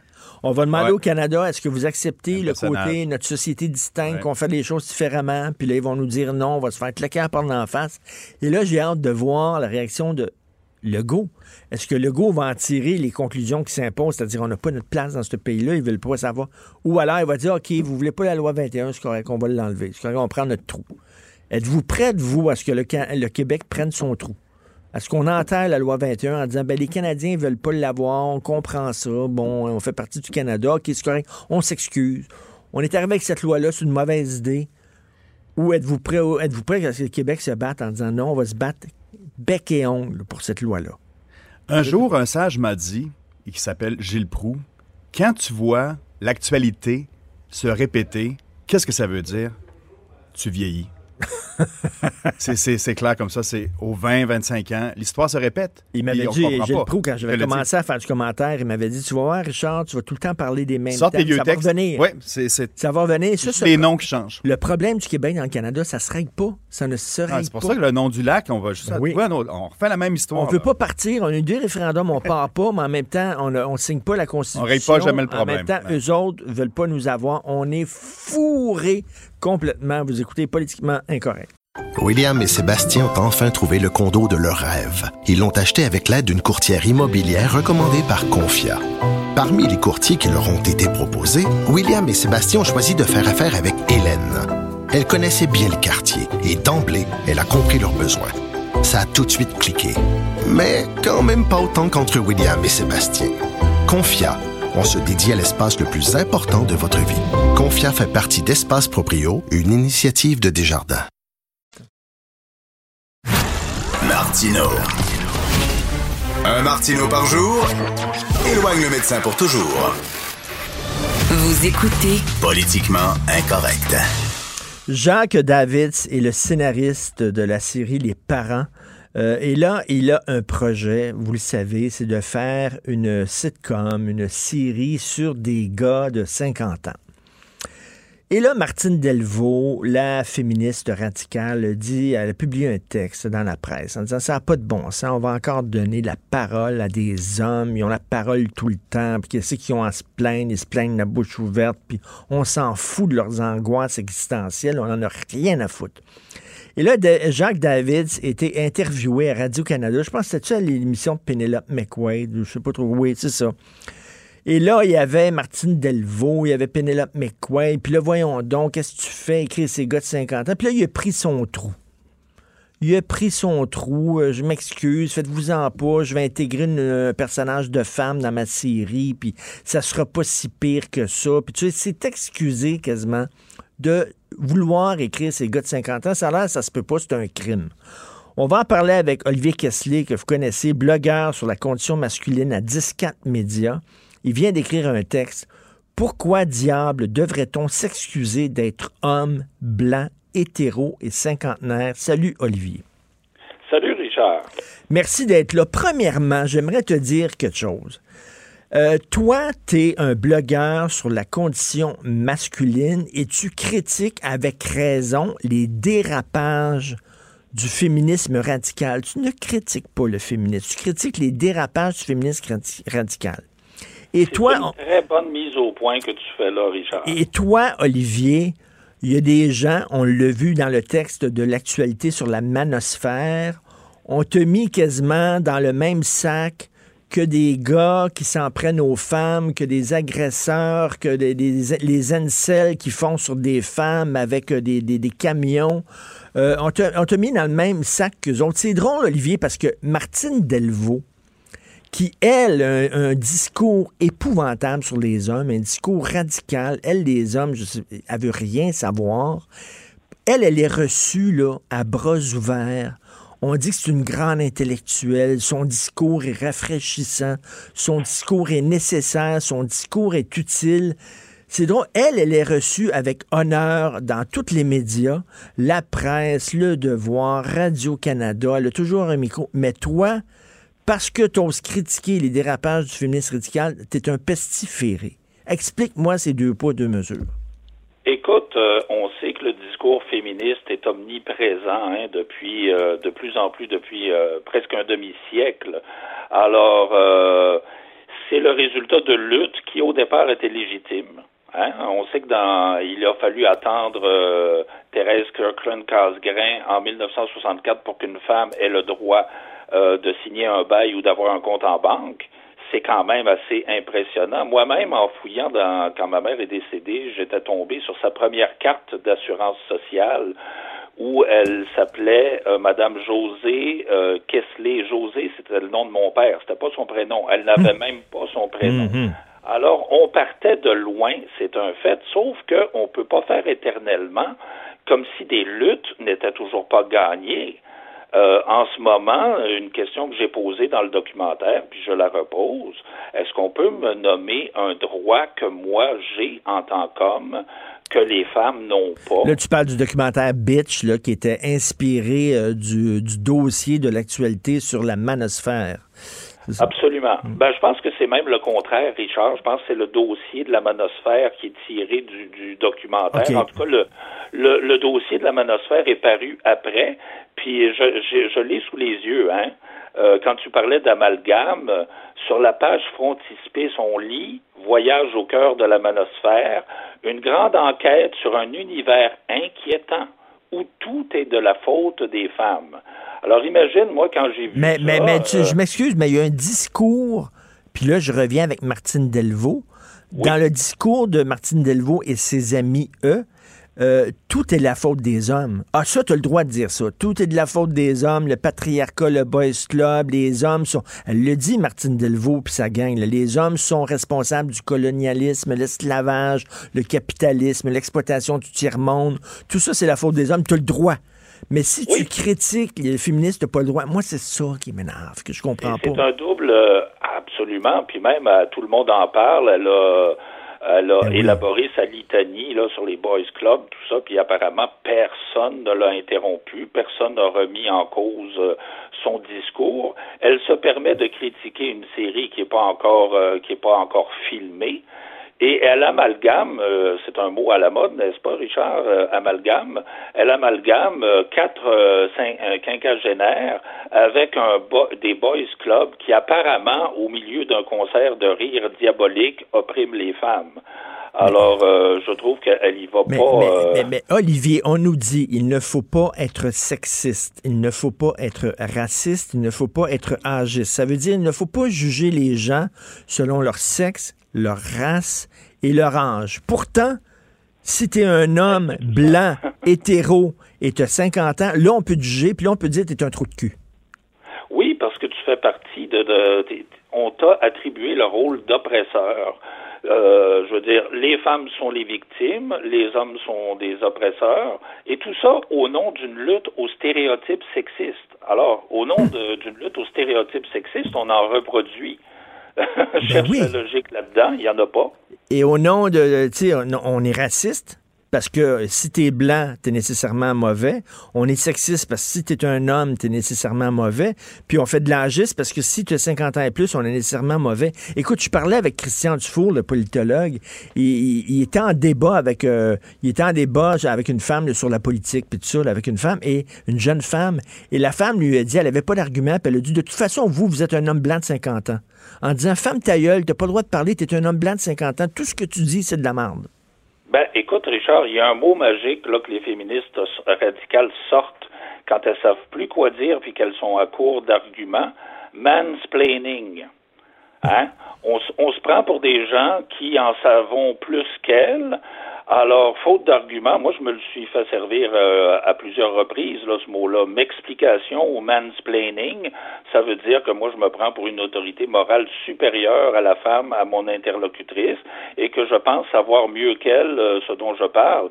Ce qui parfois arrive parce que euh, euh, le discours féministe est, est émaillé de non-sens, d'incohérence, euh, euh, de, de, de faits non prouvés. Je, je prends par exemple les fameuses études de genre. Euh, D'ailleurs, j'estime beaucoup ton collègue Mathieu Bock-Côté parce que c'est le premier chron- chroniqueur mainstream à avoir dénoncé cette aberration, qui est enseigné dans toutes nos universités et qui inspire même euh, le milieu de l'éducation euh, dans les écoles primaires et secondaires, ça va, ça va loin, là. Ça, ça commence à être inquiétant. Alors, en deux mots, les études de genre, qu'est-ce que c'est? C'est de soutenir que euh, les différences entre les hommes et les femmes euh, n'ont rien à voir avec la biologie, rien à voir avec la psychologie, rien à voir avec la physiologie, mais tout à voir avec les constructions sociales. Or, il existe des avalanches d'études scientifiques, empiriques, qui démontrent que les hommes et les femmes sont différents fondamentalement, complémentaires mais différents. Mais aller dire ça à une féministe radicale, c'est des propos blasphématoires. Autre chose que je ne comprends pas, si j'étais féministe, puis oui, il y, a encore des luttes à mener au Québec parce que, bon, des fois, effectivement, les femmes sont moins payées que les hommes pour le même job, puis tout ça. Là. Il faut pas se mettre la tête dans le sable. Mais tu sais, je m'excuse. C'est quand même au Québec, là, Olivier, c'est un des endroits au monde où il fait le mieux vivre. Là, le, quand tu es gay, quand tu es une femme, quand même, là, les gros problèmes ont été réglés. Si, si j'étais féministe, moi, je m'intéresserais beaucoup à ce qui se passe en Iran, en Arabie saoudite, dans certains pays où les femmes vraiment sont enfermées, là, littéralement, par le du vrai patriarcat. T'en veux du patriarcat? Ça, c'en est du patriarcat. On dirait qu'on est plutôt que faire ça, ils s'inventent de faux problèmes au Québec. C'est pas vrai qu'il y, y, a un sexisme systémique au Québec. C'est faux. C'est complètement faux. Puis euh, j'aimerais voir Mme Delvaux s'en prendre euh, au Boys Club qui est euh, incarné par l'islam radical. C'est parce que moi, je pense que s'il devrait, s'il devait y avoir une cause qui mobilise nos féministes occidentales, ça devrait bien être la montée de l'islam radical partout en Occident, qui a été habilement et euh, très finement dénoncée par Jamila Benhabib, qui, Hmm. elle, à mon sens, est une vraie féministe, au sens noble que ce mot a de moins en moins. Mais qui s'oppose le plus à Jamila Benhabib, à part les islamistes eux-mêmes, bien sûr, les, ce sont les féministes intersectionnelles. Ben oui. C'est complètement ahurissant. C'est ahurissant. C'est comme si tu, euh, la Ligue des Noirs euh, s'opposait à un noir qui dénonce le Ku Klux Klan. C'est tout aussi incohérent. C'est ahurissant. Puis je trouve qu'on recule dans le domaine du féminisme parce que avant, les féministes disaient on va travailler avec les hommes. C'est pas, ce sont nos, complices, ce sont nos, amis. On va travailler avec les hommes pour que ça soit mieux, que le Québec soit mieux pour les hommes et les femmes. Là, on, dirait que l'homme est un ennemi. On veut rien savoir de lui. On revient, on se regarde en chien de faïence, puis Voyons donc, comment ça, l'homme est l'ennemi des femmes?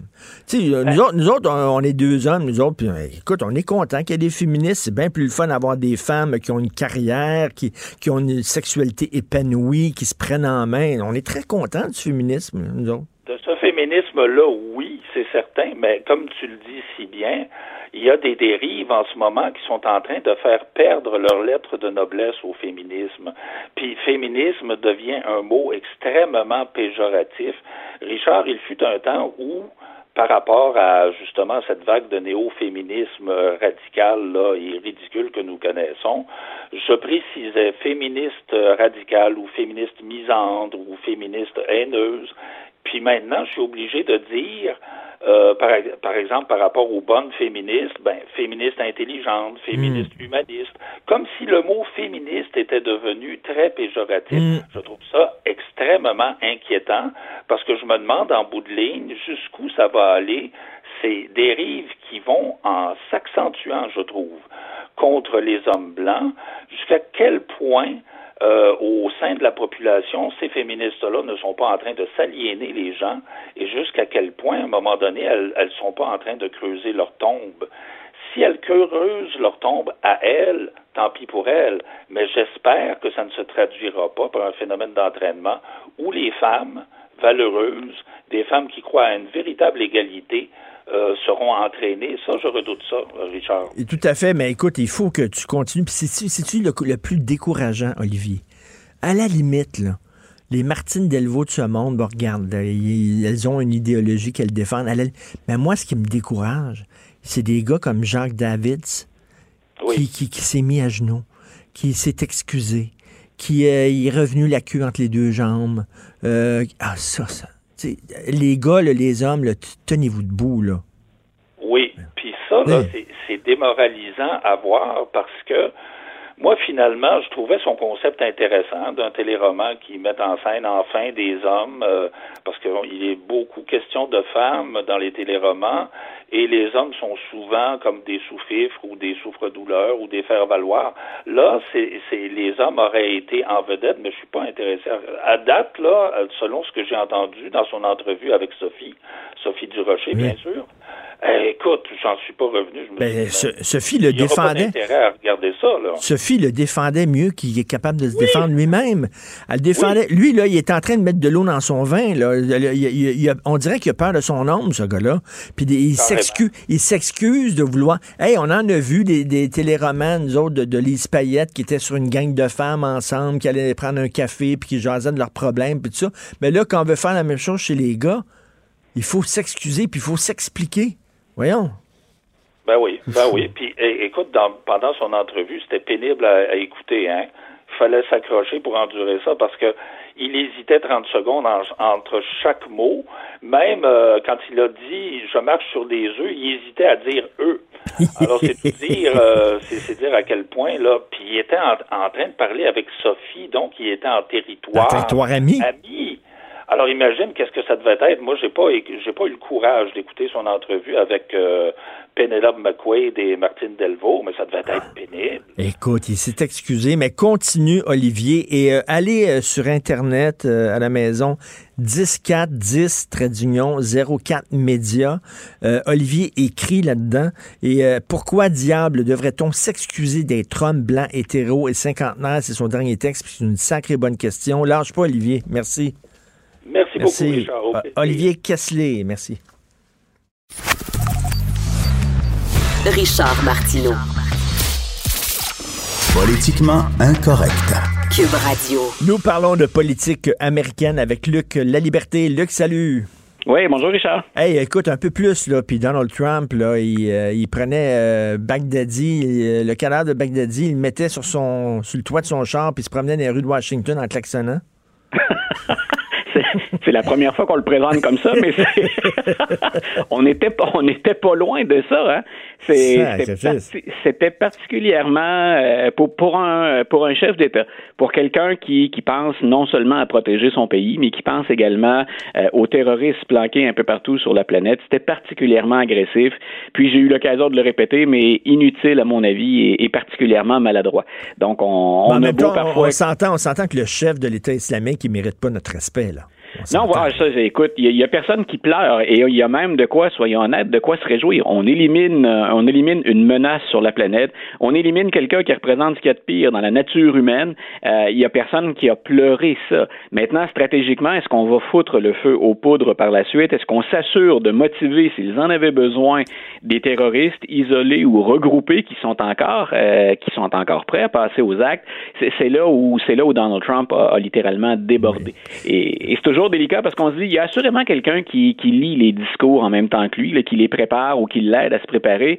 C'est toujours étonnant. Habituellement, il y a une réserve au sein des, des conseillers, au sein des, des généraux, des militaires. Donc, on, on va se retenir. On agit de façon plus stratégique. Euh, j'imagine qu'on devait, euh, j'imagine qu'on devait être un peu inquiet de la réaction quand on a vu partir le président avec ce discours-là. Écoute, euh, moi, je vais avoir ton feeling là-dessus. Parce Oui. que ça, c'est arrivé peu de temps après que Donald Trump ait essuyé là, des critiques venant du monde entier pour son abandon des Kurdes. Bon, est-ce qu'il y a eu un deal? Est-ce qu'il a dit à Poutine et à Bachar el-Assad de Syrie, regardez, je vais vous laisser les Kurdes, je vais me retirer, vous ferez ce que vous voulez avec les Kurdes. En échange, par contre, laissez-moi euh, avoir la peau du chef de l'État islamique. Ça va être bon pour ma réélection. Ça... Y a-tu un deal, selon toi? C'est le genre d'information auquel on peut penser, mais que je pourrais pas valider. J'ai pas, j'ai pas de, de, de preuves, puis il y a même rien honnêtement. Il y a, il y a pas de prise, sinon que ce serait un scénario envisageable. On construit tous les deux, ou on démarre une, une série, Richard. Eh oui. Euh, c'est- le genre de, c'est le genre de scénario qu'on pourrait écrire. Mais j'ai rien qui me permet de confirmer ça ou même d'aller en Parce sens. que parce que c'est une drôle de coïncidence. Là, Oui, tout à là. Euh, Puis, puis moi, en même temps, je disais, il y a quelque chose de paradoxal, puis même de contradictoire. C'est que le président dit on quitte le territoire parce qu'un, ça nous regarde pas. C'est un truc qui regarde la Syrie ou qui regarde la Turquie si on parle des Kurdes. Euh, mais euh, as-tu imaginé la, la- la qualité et la quantité d'informations que ça prend de tes spécialistes, de la CIA puis des, des- des forces spéciales pour être capable, en territoire syrien, donc en territoire hostile, de t'approcher à ce point-là euh, d'Abou Bakr al-Baghdadi? Donc, le président Trump dit on n'a pas d'affaires là, mais en fait, le, premier motif, il y en a d'autres, mais le premier motif d'être sur le terrain, c'est de débusquer les terroristes en devenir ou les terroristes qui s'apprêtent à fomenter des complots, des attaques, et d'éradiquer le mal à la base avant que ça ne traverse l'Atlantique puis que ça nous frappe chez nous. Donc, le président bénéficie d'une d'une qualité, d'une rare qualité d'information, et ce qui est ressorti depuis, euh, depuis l'opération, c'est que quand Trump dit on s'en va, on a été obligé de devancer cette attaque-là. C'était pas prévu. Ça faisait déjà plus d'une semaine qu'on disait on va lancer, on a Al-Ba- al-Baghdadi, puis on va passer à l'acte. Et quand le président dit on s'en va, on a dû accélérer le processus. Donc on a rendu ça plus compliqué, mais ce qui ressort tout le temps, c'est ben finalement, ça vaut la peine d'être sur le terrain. Parfois, c'est difficile d'expliquer ça. C'est difficile d'expliquer ça au pays quand les gens disent, écoutez, on est rendu à des milliards de dollars d'investis dans la lutte au terrorisme. On envoie mourir nos soldats, nos hommes, nos femmes en Afghanistan, en Irak, en Syrie. Euh, pourquoi on fait ça? Ben, capturer al-Baghdadi, mais en même temps apporter un, un bon coup à l'État islamique, c'est pour ça qu'on fait ça. Mais exactement, tu as tout à fait raison. C'est très contradictoire. Écoute, tu dis que les républicains commencent à avoir peur concernant les élections 2020. Ils, ils ont peur de perdre. C'est qu'il y a, euh, puis il faudrait, pour, pour faire un tableau juste, là, assez précis, bien sûr, on couvrirait les 50 États, mais il y a un certain nombre d'États où ce qu'on constate, c'est que non seulement on est un an à l'avance, ça a le temps de changer, mais non seulement nos candidats grimpent pas dans les sondages, il n'y a pas que le président hein, qui va être élu en 2020, on renouvelle la Chambre des représentants au complet, les 435 sièges sont sur la table, puis on a également le tiers du Sénat qu'on va renouveler. Alors, ce qu'on regarde tout le temps, c'est bien sûr, est-ce qu'on gagne la présidence, mais est-ce qu'on va avoir une majorité à la Chambre des représentants, pas au Sénat? Et actuellement, les démocrates contrôlent la Chambre et les républicains contrôlent le Sénat. Et au Sénat, bon, on disait, il y a un front uni pour protéger Donald Trump. On a une majorité républicaine. Mais là, c'est ce que j'étais en train de dire, c'est que quand on fait le tour des circonscriptions, il y a des candidatures, autant de représentants qu'au Sénat, qu'on pensait pas être en jeu et qui vont l'être. Et non seulement les sondages sont pas bons, ce qui est plus inquiétant, puis ce qui est un autre indicateur qu'il faut, ben, qu'il faut voir à nos choses et peut-être passer à l'attaque, c'est que les, les donateurs sont moins au rendez-vous. C'est que la cagnotte grimpe pas aussi vite que d'habitude. OK, Donc, ça, ça quand tu touches le portefeuille, ça commence à être sérieux. Là. Ben, exactement. Et c'est pas un problème qu'on a chez les républicains habituellement. Les démocrates sont, à mon avis, là, et ça c'est très subjectif, ils sont plus maladroits en campagne. Ils ont de la difficulté à serrer les coudes, à s'entendre. On va fendre les cheveux en quatre. Les républicains, habituellement, là, ils rentrent dans le rang, puis c'est tout le monde au combat derrière un candidat. Qu'on l'aime ou qu'on l'aime pas, c'est la stratégie qui doit l'emporter. Alors là, on est un peu ébranlé parce qu'on pense c'est une possibilité de perdre la présidence. Si l'élection avait lieu aujourd'hui, Donald Trump n'est plus président. Mais ce qu'on regarde, c'est est-ce qu'en plus, on va se faire sortir des deux chambres comme étant majoritaire? Donc, ça, c'est plus inquiétant. La bonne nouvelle pour les, la bonne nouvelle pour les républicains, c'est qu'il leur reste un an.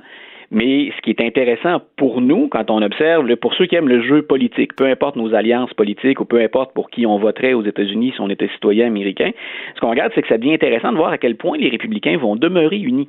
Si je suis un sénateur qui protégeait Donald Trump depuis le début et que je vois que dans ma circonscription, ben, le président et moi, on est impopulaires, de quel côté je vais?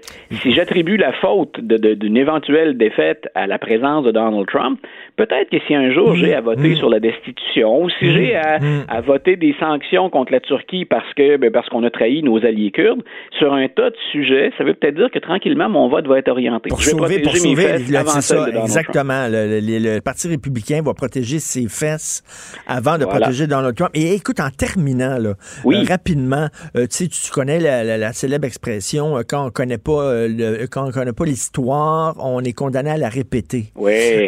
Tu as écrit que les, les jeunes Américains sont de plus en plus tentés par le socialisme. Oui. Ça, c'est C'est- et intéressant. le socia- ça. Le socialiste, quand j'ai écrit ça dans ce, sur mon blog, euh, la, chose que j'ai précisée à la fin de ma, petite entrée, c'est euh, on n'a pas de définition claire aux yeux des jeunes Américains de ce que constitue le socialisme. Il y a une organisation aux États-Unis qui justement entretient le souvenir des régimes autoritaires communistes ou socialistes. Et ils ont eux à l'occasion, ils se laissent aller à nous produire des rapports sur quelles sont les perceptions des Américains. Euh, est-ce qu'ils en ont contre le capitalisme? Si oui, pourquoi? Selon les groupes d'âge. Et là, on a dit, bien, il y a 70 des jeunes qui voteraient pour un candidat socialiste. Donc, quand on sait qu'il y a Bernie Sanders et Mme Warren chez les démocrates, ben pour eux, c'est une bonne nouvelle. Ben euh, mais en même temps, on ne sait pas trop à quoi ça correspond pour eux, le socialisme. Et il y a eu effectivement des régimes dont on ne doit absolument pas reproduire la gestion et les effets, mais je pense que ce qu'on entend généralement, c'est la seule information qu'on avait, aux yeux de ces jeunes Américains-là, un régime socialiste, c'est plus le Canada ou le Québec. C'est ça, c'est la sociale, en fait, c'est la social-démocratie. Voilà. Donc, ce qu'on veut, en fait, puis quand on regarde les arguments des jeunes, c'est que ce qu'ils ce trouvent, c'est que le capitalisme a exclu des gens et que tranquillement, pas tranquillement, même de façon accélérée, l'écart entre les très, très riches et les autres s'accentue. OK, mais ils veulent, ils veulent, une social-démocratie, pas le socialisme à la Chavez. Ils veulent pas. Voilà. Donc, le, titre était spectaculaire. Puis aux États-Unis, la nouvelle est parue comme ça. Mais ce qu'on dégage tranquillement de l'étude, c'est une social-démocratie. Mais, quand on sait, mais quand on sait, Richard, à quel point l'étiquette de socialiste aux États-Unis, ça ah évoquait tout de suite le pire, il n'y avait pas de nuance. Moi, je trouvais intéressant que des jeunes acceptent de s'accoler en 2019 à cette étiquette-là. Ben oui, puis Dieu sait que c'est une étiquette. Là. tu peux même perdre ta job si jamais euh, les gens savent que tu es euh, socialiste. Euh, merci beaucoup, Luc. La liberté, tout le temps, un plaisir de te parler. Puis on continue à te lire dans le Journal de Montréal, Journal de Québec. Merci. Une bonne fin de journée, Richard. Bye. Martineau et l'actualité, c'est comme le yin et le yang. Impossible de les dissocier. Politiquement incorrect. Alors, il y a quelques temps, dans le Journal de Montréal, Journal de Québec, on a pu voir les premiers reportages sur le père Alexis Jovenot, cet homme-là qui est allé en territoire inou, agressé beaucoup, beaucoup d'enfants. Rappelez-vous les photos. Moi, les photos me glaçaient le sang. C'était vraiment, j'avais des frissons en regardant ça. Et là, il y a un livre qui sort aujourd'hui. Euh, c'est par Magali Lapointe et David Prince qui raconte toute l'histoire euh, de ce père-là, Alexis Jovenot, et tout le mal qu'il a fait euh, sur la Côte-Nord. Ça s'intitule Le diable de la Côte-Nord. Donc, Magali Lapointe, David Prince sont avec nous, ainsi que Madame Marie-Christine Jovenot, qui est la nièce du père Alexis Jovenot et aussi une de ses victimes, Madame Jovenot. Ben, premièrement, je vous pose la question à, vous. Comment ça qu'il est devenu comme ça, cet homme-là? Ça, c'est la grande question. Ben oui. C'est la grande question et je n'en sais rien. Je pense que de base, c'était vraiment un, pervers narcissique manipulateur et que et dans le livre Le diable de la côte nord, je trouve que Magali Lapointe et David Prince ont vraiment parfaitement décrit avec une grande humanité d'abord, et là j'insiste, et une précision journalistique mais remarquable, l'emprise que pouvait avoir cet homme sur la communauté de, la Romaine, sur la communauté de la Basse-Côte-Nord, sur sa famille, et euh, les, les, abus qu'il a pu euh, y commettre. Et il n'y a pas que des abus euh, sexuels, parce qu'il ne parle pas que d'abus sexuels. Alexis abusait à tout niveau il abusait les, personnes à tout niveau. Et c'est un grand malade, c'est un personnage démoniaque. Est-ce que c'est la grosse question à 100 000 qu'on se pose dans, dans ce cas-là et dans, les, dans tous les cas de prêtres pédophiles? Est-ce que c'est des gens qui sont allés euh, dans la religion parce que c'était un moyen fantastique pour eux autres euh, d'être en, contact avec des jeunes enfants? Ou c'était des croyants? C'était vraiment, ils avaient vraiment la foi ou faisaient ça seulement par cynisme total? C'est drôle que tu en parles parce que justement, on se posait la même question exactement hier. Est-ce qu'il est allé dans la religion dans le but de venir ici? Ben oui. Parce que c'est pas le seul, Alexis Jovenot. Il y a eu plein de prêtres venus d'Europe pour euh, travailler dans les communautés autochtones qui ont, qui ont fait des agressions. On le voit, ils sont quoi, une trentaine euh, qui, sont, qui sont visés par l'action la, par collective des victimes. Donc, moi, je pense qu'il y avait un réseau, mais ça, c'est une opinion très personnelle. On n'a pas réussi à prouver ça pour le livre, mais moi, je pense qu'il y avait un réseau qui était organisé, que les, pervers, les, euh, ceux qui avaient des, des, déviants sexuels, euh, se passaient le mot en Europe et venaient ici pour ça. En disant, OK, pour ça, puis utilisaient la religion pour entrer en contact avec des jeunes puis des enfants. Exact, mais c'est une opinion très personnelle. On n'aborde pas ces questions-là dans le livre parce qu'on n'a pas a- réussi à prouver Il y a un ça. mystère, c'est ça, là, autour de ces gens-là. Il y a un mystère. Il faut dire aussi qu'Alexis Jovenot, il n'y avait pas de clientèle. Hein. Et ça, on le répète, euh, il agressait des jeunes enfants de, de 7 ans, des adolescents, des adolescentes, des adultes, femmes, hommes. Donc, euh, ça aussi, ça fait partie du personnage. Donc, aller en région éloignée, oui, mais il y avait également toute cette emprise-là, pas juste sur une clientèle d'enfants, mais sur des gens éloignés, pas éduqués à l'époque, il faut pas se le cacher, pas éduqués. Et, et c'est tellement loin. Isolé, isolé, isolé. Isolé, là, il était tout seul. C'est un- Seul au monde. Un terrain de jeu incroyable pour lui, là. Pas surveillé tout seul. Écoute, c'était le party. C'est un enfant qui est laissé dans un magasin de bonbons, là. C'est un véritable dictateur, en fait, parce qu'il contrôlait tous les aspects de la vie de, de- de ses concitoyens. Et le gouvernement, euh, dans le fond, lui donnait, lui donnait de l'argent. Il était financé un peu par le gouvernement quand il est arrivé. Il se donnait un salaire et tout, tout l'argent passait par lui. Moi, je le considère véritablement comme un, un- un des seuls dictateurs peut-être qu'on a eu au Québec, mais c'était un véritable dictateur. Il contrôlait absolument tout. Ça me fait penser à dans Apocalypse Nord, le film, le Marlon Brando, qui est dans le fond de la jungle avec sa gang, puis qui, qui, qui gère en, en tirant dans le fond de la jungle. Euh, euh, Marie-Christine Jovenot, c'est un homme avec un charisme incroyable pour embarquer tout le monde dans sa game, dans Ah, son il avait jeu. un, comme un ça. charisme incroyable, même dans, dans ses homélies à la messe. c'est- c'est- tout le monde était à l'écoute. euh, oui, il avait vraiment une emprise sur, sur tout le monde. Et sur sa famille aussi. Sur sa hein? famille aussi. Et tout le monde le, le vénérait, l'adorait. euh, Quand il revenait, il revenait, mais il était servi comme le pape. Et Mais, mais c'est bizarre parce que je reviens à ces photos-là parce que Dieu que ça nous avait marqué ces photos-là? Et peut-être avec le recul, puis effectivement, aujourd'hui, on est plus sensibilisé à tout ça, mais tu regardes ça, tu te dis, il avait l'air d'un vieux cochon. Ah, mais C'était écrit dans son visage que c'était un vieux cochon. Comment ça se fait que les gens le laissaient là, puis le croyaient, puis ne allumaient pas? Une, très- une ex- c'est une excellente question. Effectivement, les photos parlent d'elles-mêmes, mais Ah, ouais, les gens n'avaient pas accès à ces photos-là à l'époque, évidemment. Oui. Euh, après coup, c'est facile de le dire, mais il faut, faut savoir qu'Alexis Jovenot, c'est un être public qui était connu à l'extérieur des communautés. Il a, il a fait des films, il a fait... euh, donc, on le voit dans les films qui... qui- on le voit aimant les Inuits, il se promène, puis c'est un homme qui parlait Inou. C'est la première chose qu'il a fait en arrivant au Québec. Ça, ça lui il a pris six mois, puis il, il savait parler Inou. C'est une langue, euh, donc les, on voit les Autochtones qui arrivent ici, qui sont encore des nomades, qui ne parlent ni français ni anglais, qui voient un blanc. C'est la première fois de leur vie qu'ils voient un blanc qui parle Inou. Pour eux, c'était une révélation. Et quand est-ce que son image a commencé à être fissurée? Ben, en fait, même encore aujourd'hui, euh, il y en a. Elle, elle n'est pas fissurée de tous. Parce qu'il a fait des films, parce qu'il était. C'était un homme public euh, qui, lui, disait, en fait. Ce qu'il disait en public, c'était qu'il était là pour les Inuits, qu'il les aidait. Ce qu'il disait et ce qu'il était, c'est vraiment deux personnes. Lorsqu'on dit une personne narcissique de pouvoir, c'est exactement Alexis Jovenot. Alexis Jovenot avait un discours euh, public qui était vraiment, à ma foi, euh, euh, qui était élogieux, qui était grandiose, tu sais, qu'on écoutait. Même moi, j'ai Mais- écouté plusieurs de ses cassettes.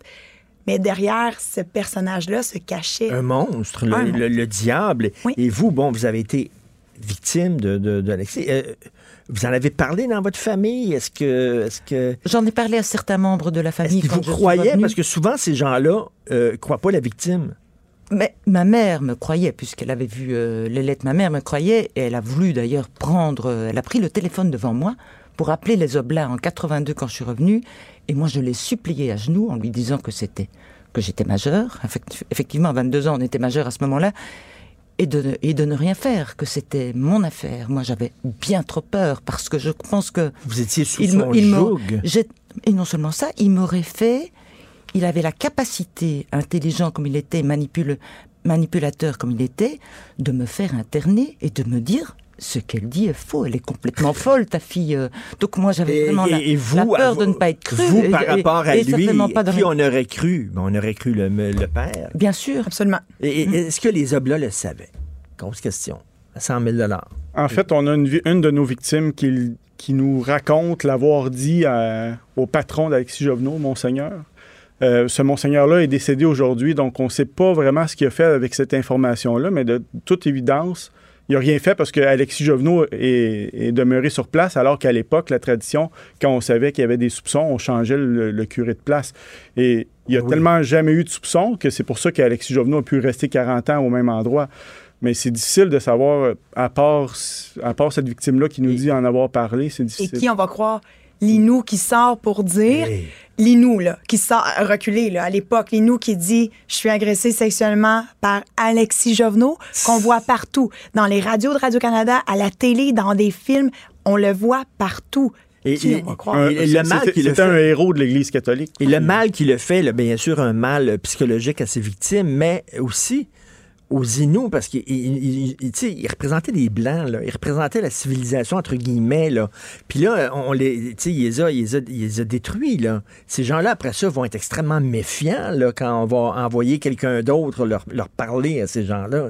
Et ça Il a, reste- il a- il a détruit le lien, le lien de confiance. là. Ça reste encore aujourd'hui. C'est pas facile pour eux. Euh, bon, il y a les gens de la Romaine qui sont blancs, il y a les Inuits, mais il y a les gens de la Romaine, ils, les connaissent depuis qu'ils sont jeunes. Mais des blancs comme nous qui arrivent dans la communauté, il faut établir ce lien de confiance-là. C'est encore très difficile pour eux. Pourquoi elle, j'accroirais? Pourquoi lui, je le croirais? oui. Et, et on peut tous se mettre à leur place et comprendre. Est-ce qu'il va y avoir un documentaire avec ça? Ou euh, vous êtes en train de travailler là-dessus? Ou...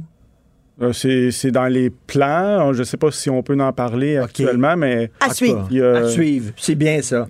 C'est bon ça. À suivre. Mais, mais vraiment, ça, ça donne le, le frisson. Euh, c'est une histoire qui a, qui a touché tout le monde. hein. Quand on a vu les premiers reportages, c'était vraiment dégueulasse. Donc, ça s'intitule Le diable de la Côte-Nord par Magali Lapointe, David Prince. C'est disponible euh, aujourd'hui en librairie. Puis merci beaucoup aussi, Madame Marie-Christine Juvenot. Merci, bon courage. Merci beaucoup. Merci. Et, euh, là, Jonathan qui est avec nous, salut. Euh, t'as Salut. t'as entendu un peu notre conversation. Tu te souviens de ces photos-là? Quand on a vu ça, Jovenot? Ben oui. C'est Oui, non, non, dégueulasse. on, on faisait de la radio ensemble. Je, je me souviens, on avait parlé euh, avec, les, avec les collègues de, de ça. Ben quelle, oui. quelle histoire incroyable. C'est épouvantable qu'on ait laissé de telles choses se produire. Surtout quand ça se passe loin. hein. Le Québec, c'est un grand territoire. Ben oui. Plus ça se passe loin, on dirait que tu sais, on, on demeure un peu imperméable à ce qui se passe. Puis surtout la, la mainmise que euh, l'Église avait sur, sur les gens, la capacité qu'ils avaient à museler euh, les personnes. Euh, C'est très important. On a un devoir de se souvenir, un devoir de, se rappeler. Puis c'est quoi? Ça, euh, ça nous conforte dans le choix de société qu'on a fait de, de, de sacrer la religion aux poubelles. Sais, nous autres, on, on a eu, on a eu assez. Là. Il y a des gens qui ont Ah. payé là, à plusieurs niveaux, que ce soit des agressions, euh, des abus, euh, des, des, des familles forcées, etc. Euh, quelle bonne décision on a prise. Tout à fait. On trouve un excellent livre, nécessaire et utile. Écoute, tu vas nous parler de quoi dans ton émission aujourd'hui, Jonathan? Parlant de livres nécessaires et utiles, PLQ Inc. Ben oui. Quand même pas pire, ça aussi, hein? Assez nécessaire et utile. C'est spécial, hein, lire, euh, je sais pas, puis toi qui as travaillé avec Nathalie Normando, Ouais. de lire là, le, le minute par minute, là, Ouais. c'est très malaisant. Je lisais ça, puis tu sais, elle, elle pleurait beaucoup, elle était dévastée, elle sentait qu'on l'avait lancée sous les roues de l'autobus. C'est c'est quelque chose. Oui, puis quand tu connais euh, personnellement une personne, je, je, Mm. je- je- pense que c'est encore euh, plus difficile parce que tu peux te l'imaginer, là, tu sais, euh, euh, les, les gens qui ont connu Nathalie Normando par le biais de la télé, de son action politique, etc., bon, déjà là, peuvent se l'imaginer, puis tu sais, se dire genre, ouf, tu sais, c'est pas évident, mais quand tu as partagé beaucoup de temps avec une personne, euh, tu sais, moi, il- pendant trois ans et demi, Nathalie Normando, là, je passais plus de temps dans une journée avec elle qu'avec ma blonde, là, tu sais, on était tout le temps, tout le temps ensemble, j'étais son attaché de presse, euh, on connaissait nos vies par cœur. euh, on fait oui, non, je, je, je- oui, non. Ouais. Oui, je te comprends. Non, c'est pas évident euh, à lire et, et- et c'est un peu frustrant de voir que cette femme-là, pendant trois ans, a demandé à se faire entendre. Ben oui. Par l'UPAC et que jamais ils ont jugé bon s'asseoir avec elle, dire ben là regardez là vous êtes suspect euh, dans telle Non, histoire ben, elle a là. dit, c'est- Vous- ils ont dit on voulait pas vous rencontrer parce que vous vouliez que votre, pré- votre avocat soit présent. Nous autres, on veut rien savoir de ça. Fait qu'ils ont, ils ont dit bonjour, bonsoir. Voyons donc. Ah oui. Incroyable. C'est un peu, euh, c'est un peu n'importe quoi. Mais je, je- en ouverture, je vais revenir là-dessus, puis je vais revenir sur la réaction des libéraux actuels. Réaction épidermique qui démontre un total manque d'introspection de la part euh, de mes anciens euh, amis du Parti libéral du Québec. Et euh, je te dirais que ceci explique cela à bien, euh, bien des égards. Je vais en parler en ouverture de show. Également, euh, manquez pas une entrevue avec Maître Stéphane Anfield. Je trouve ça bien intéressant ce qui se passe avec euh, Carles Puigdemont, là, la- Oui. l'ancien président oui. catalan, refusé d'entrer euh, au Canada. Et euh, la question, moi, je veux poser avec Stéphane Enfield, moi, je m'intéresse à la politique. Lui, s'intéresse à l'immigration. Est-ce qu'il y a un lien entre la politique et la démarche Hey, administrative de M. Pougémon, parce qu'on a vu dans la campagne électorale à quel point Justin Trudeau voulait pas hein, euh, froisser le gouvernement euh, Oui, oui, oui. espagnol, euh, ne, a refusé de condamner ce qui se passait là-bas, la répression, l'emprisonnement de, de- de personnes, euh, de personnages politiques. Ben hâte d'entendre Hey, Jonathan, Jonathan, parce que c'est on son laisse- avocat. euh, On laisse rentrer des imams extrémistes là, qui ont des discours complètement délirants. Eux autres, ils n'ont aucun problème. Ils peuvent rentrer puis parler à leurs ouins, tandis que lui, qui est un politicien euh, démocrate, lui, il n'a pas le droit d'entrer. C'est vraiment n'importe quoi. Je peux pas, euh, quand même oui. que je voudrais essayer d'être en désaccord avec toi, c'est assez, hein? On t'écoute. On t'écoute avec Maude. Merci à Hugo Veilleux à la recherche. Merci à Fred de Rio à la console. On se reparle demain à 8 h. Passez une excellente journée.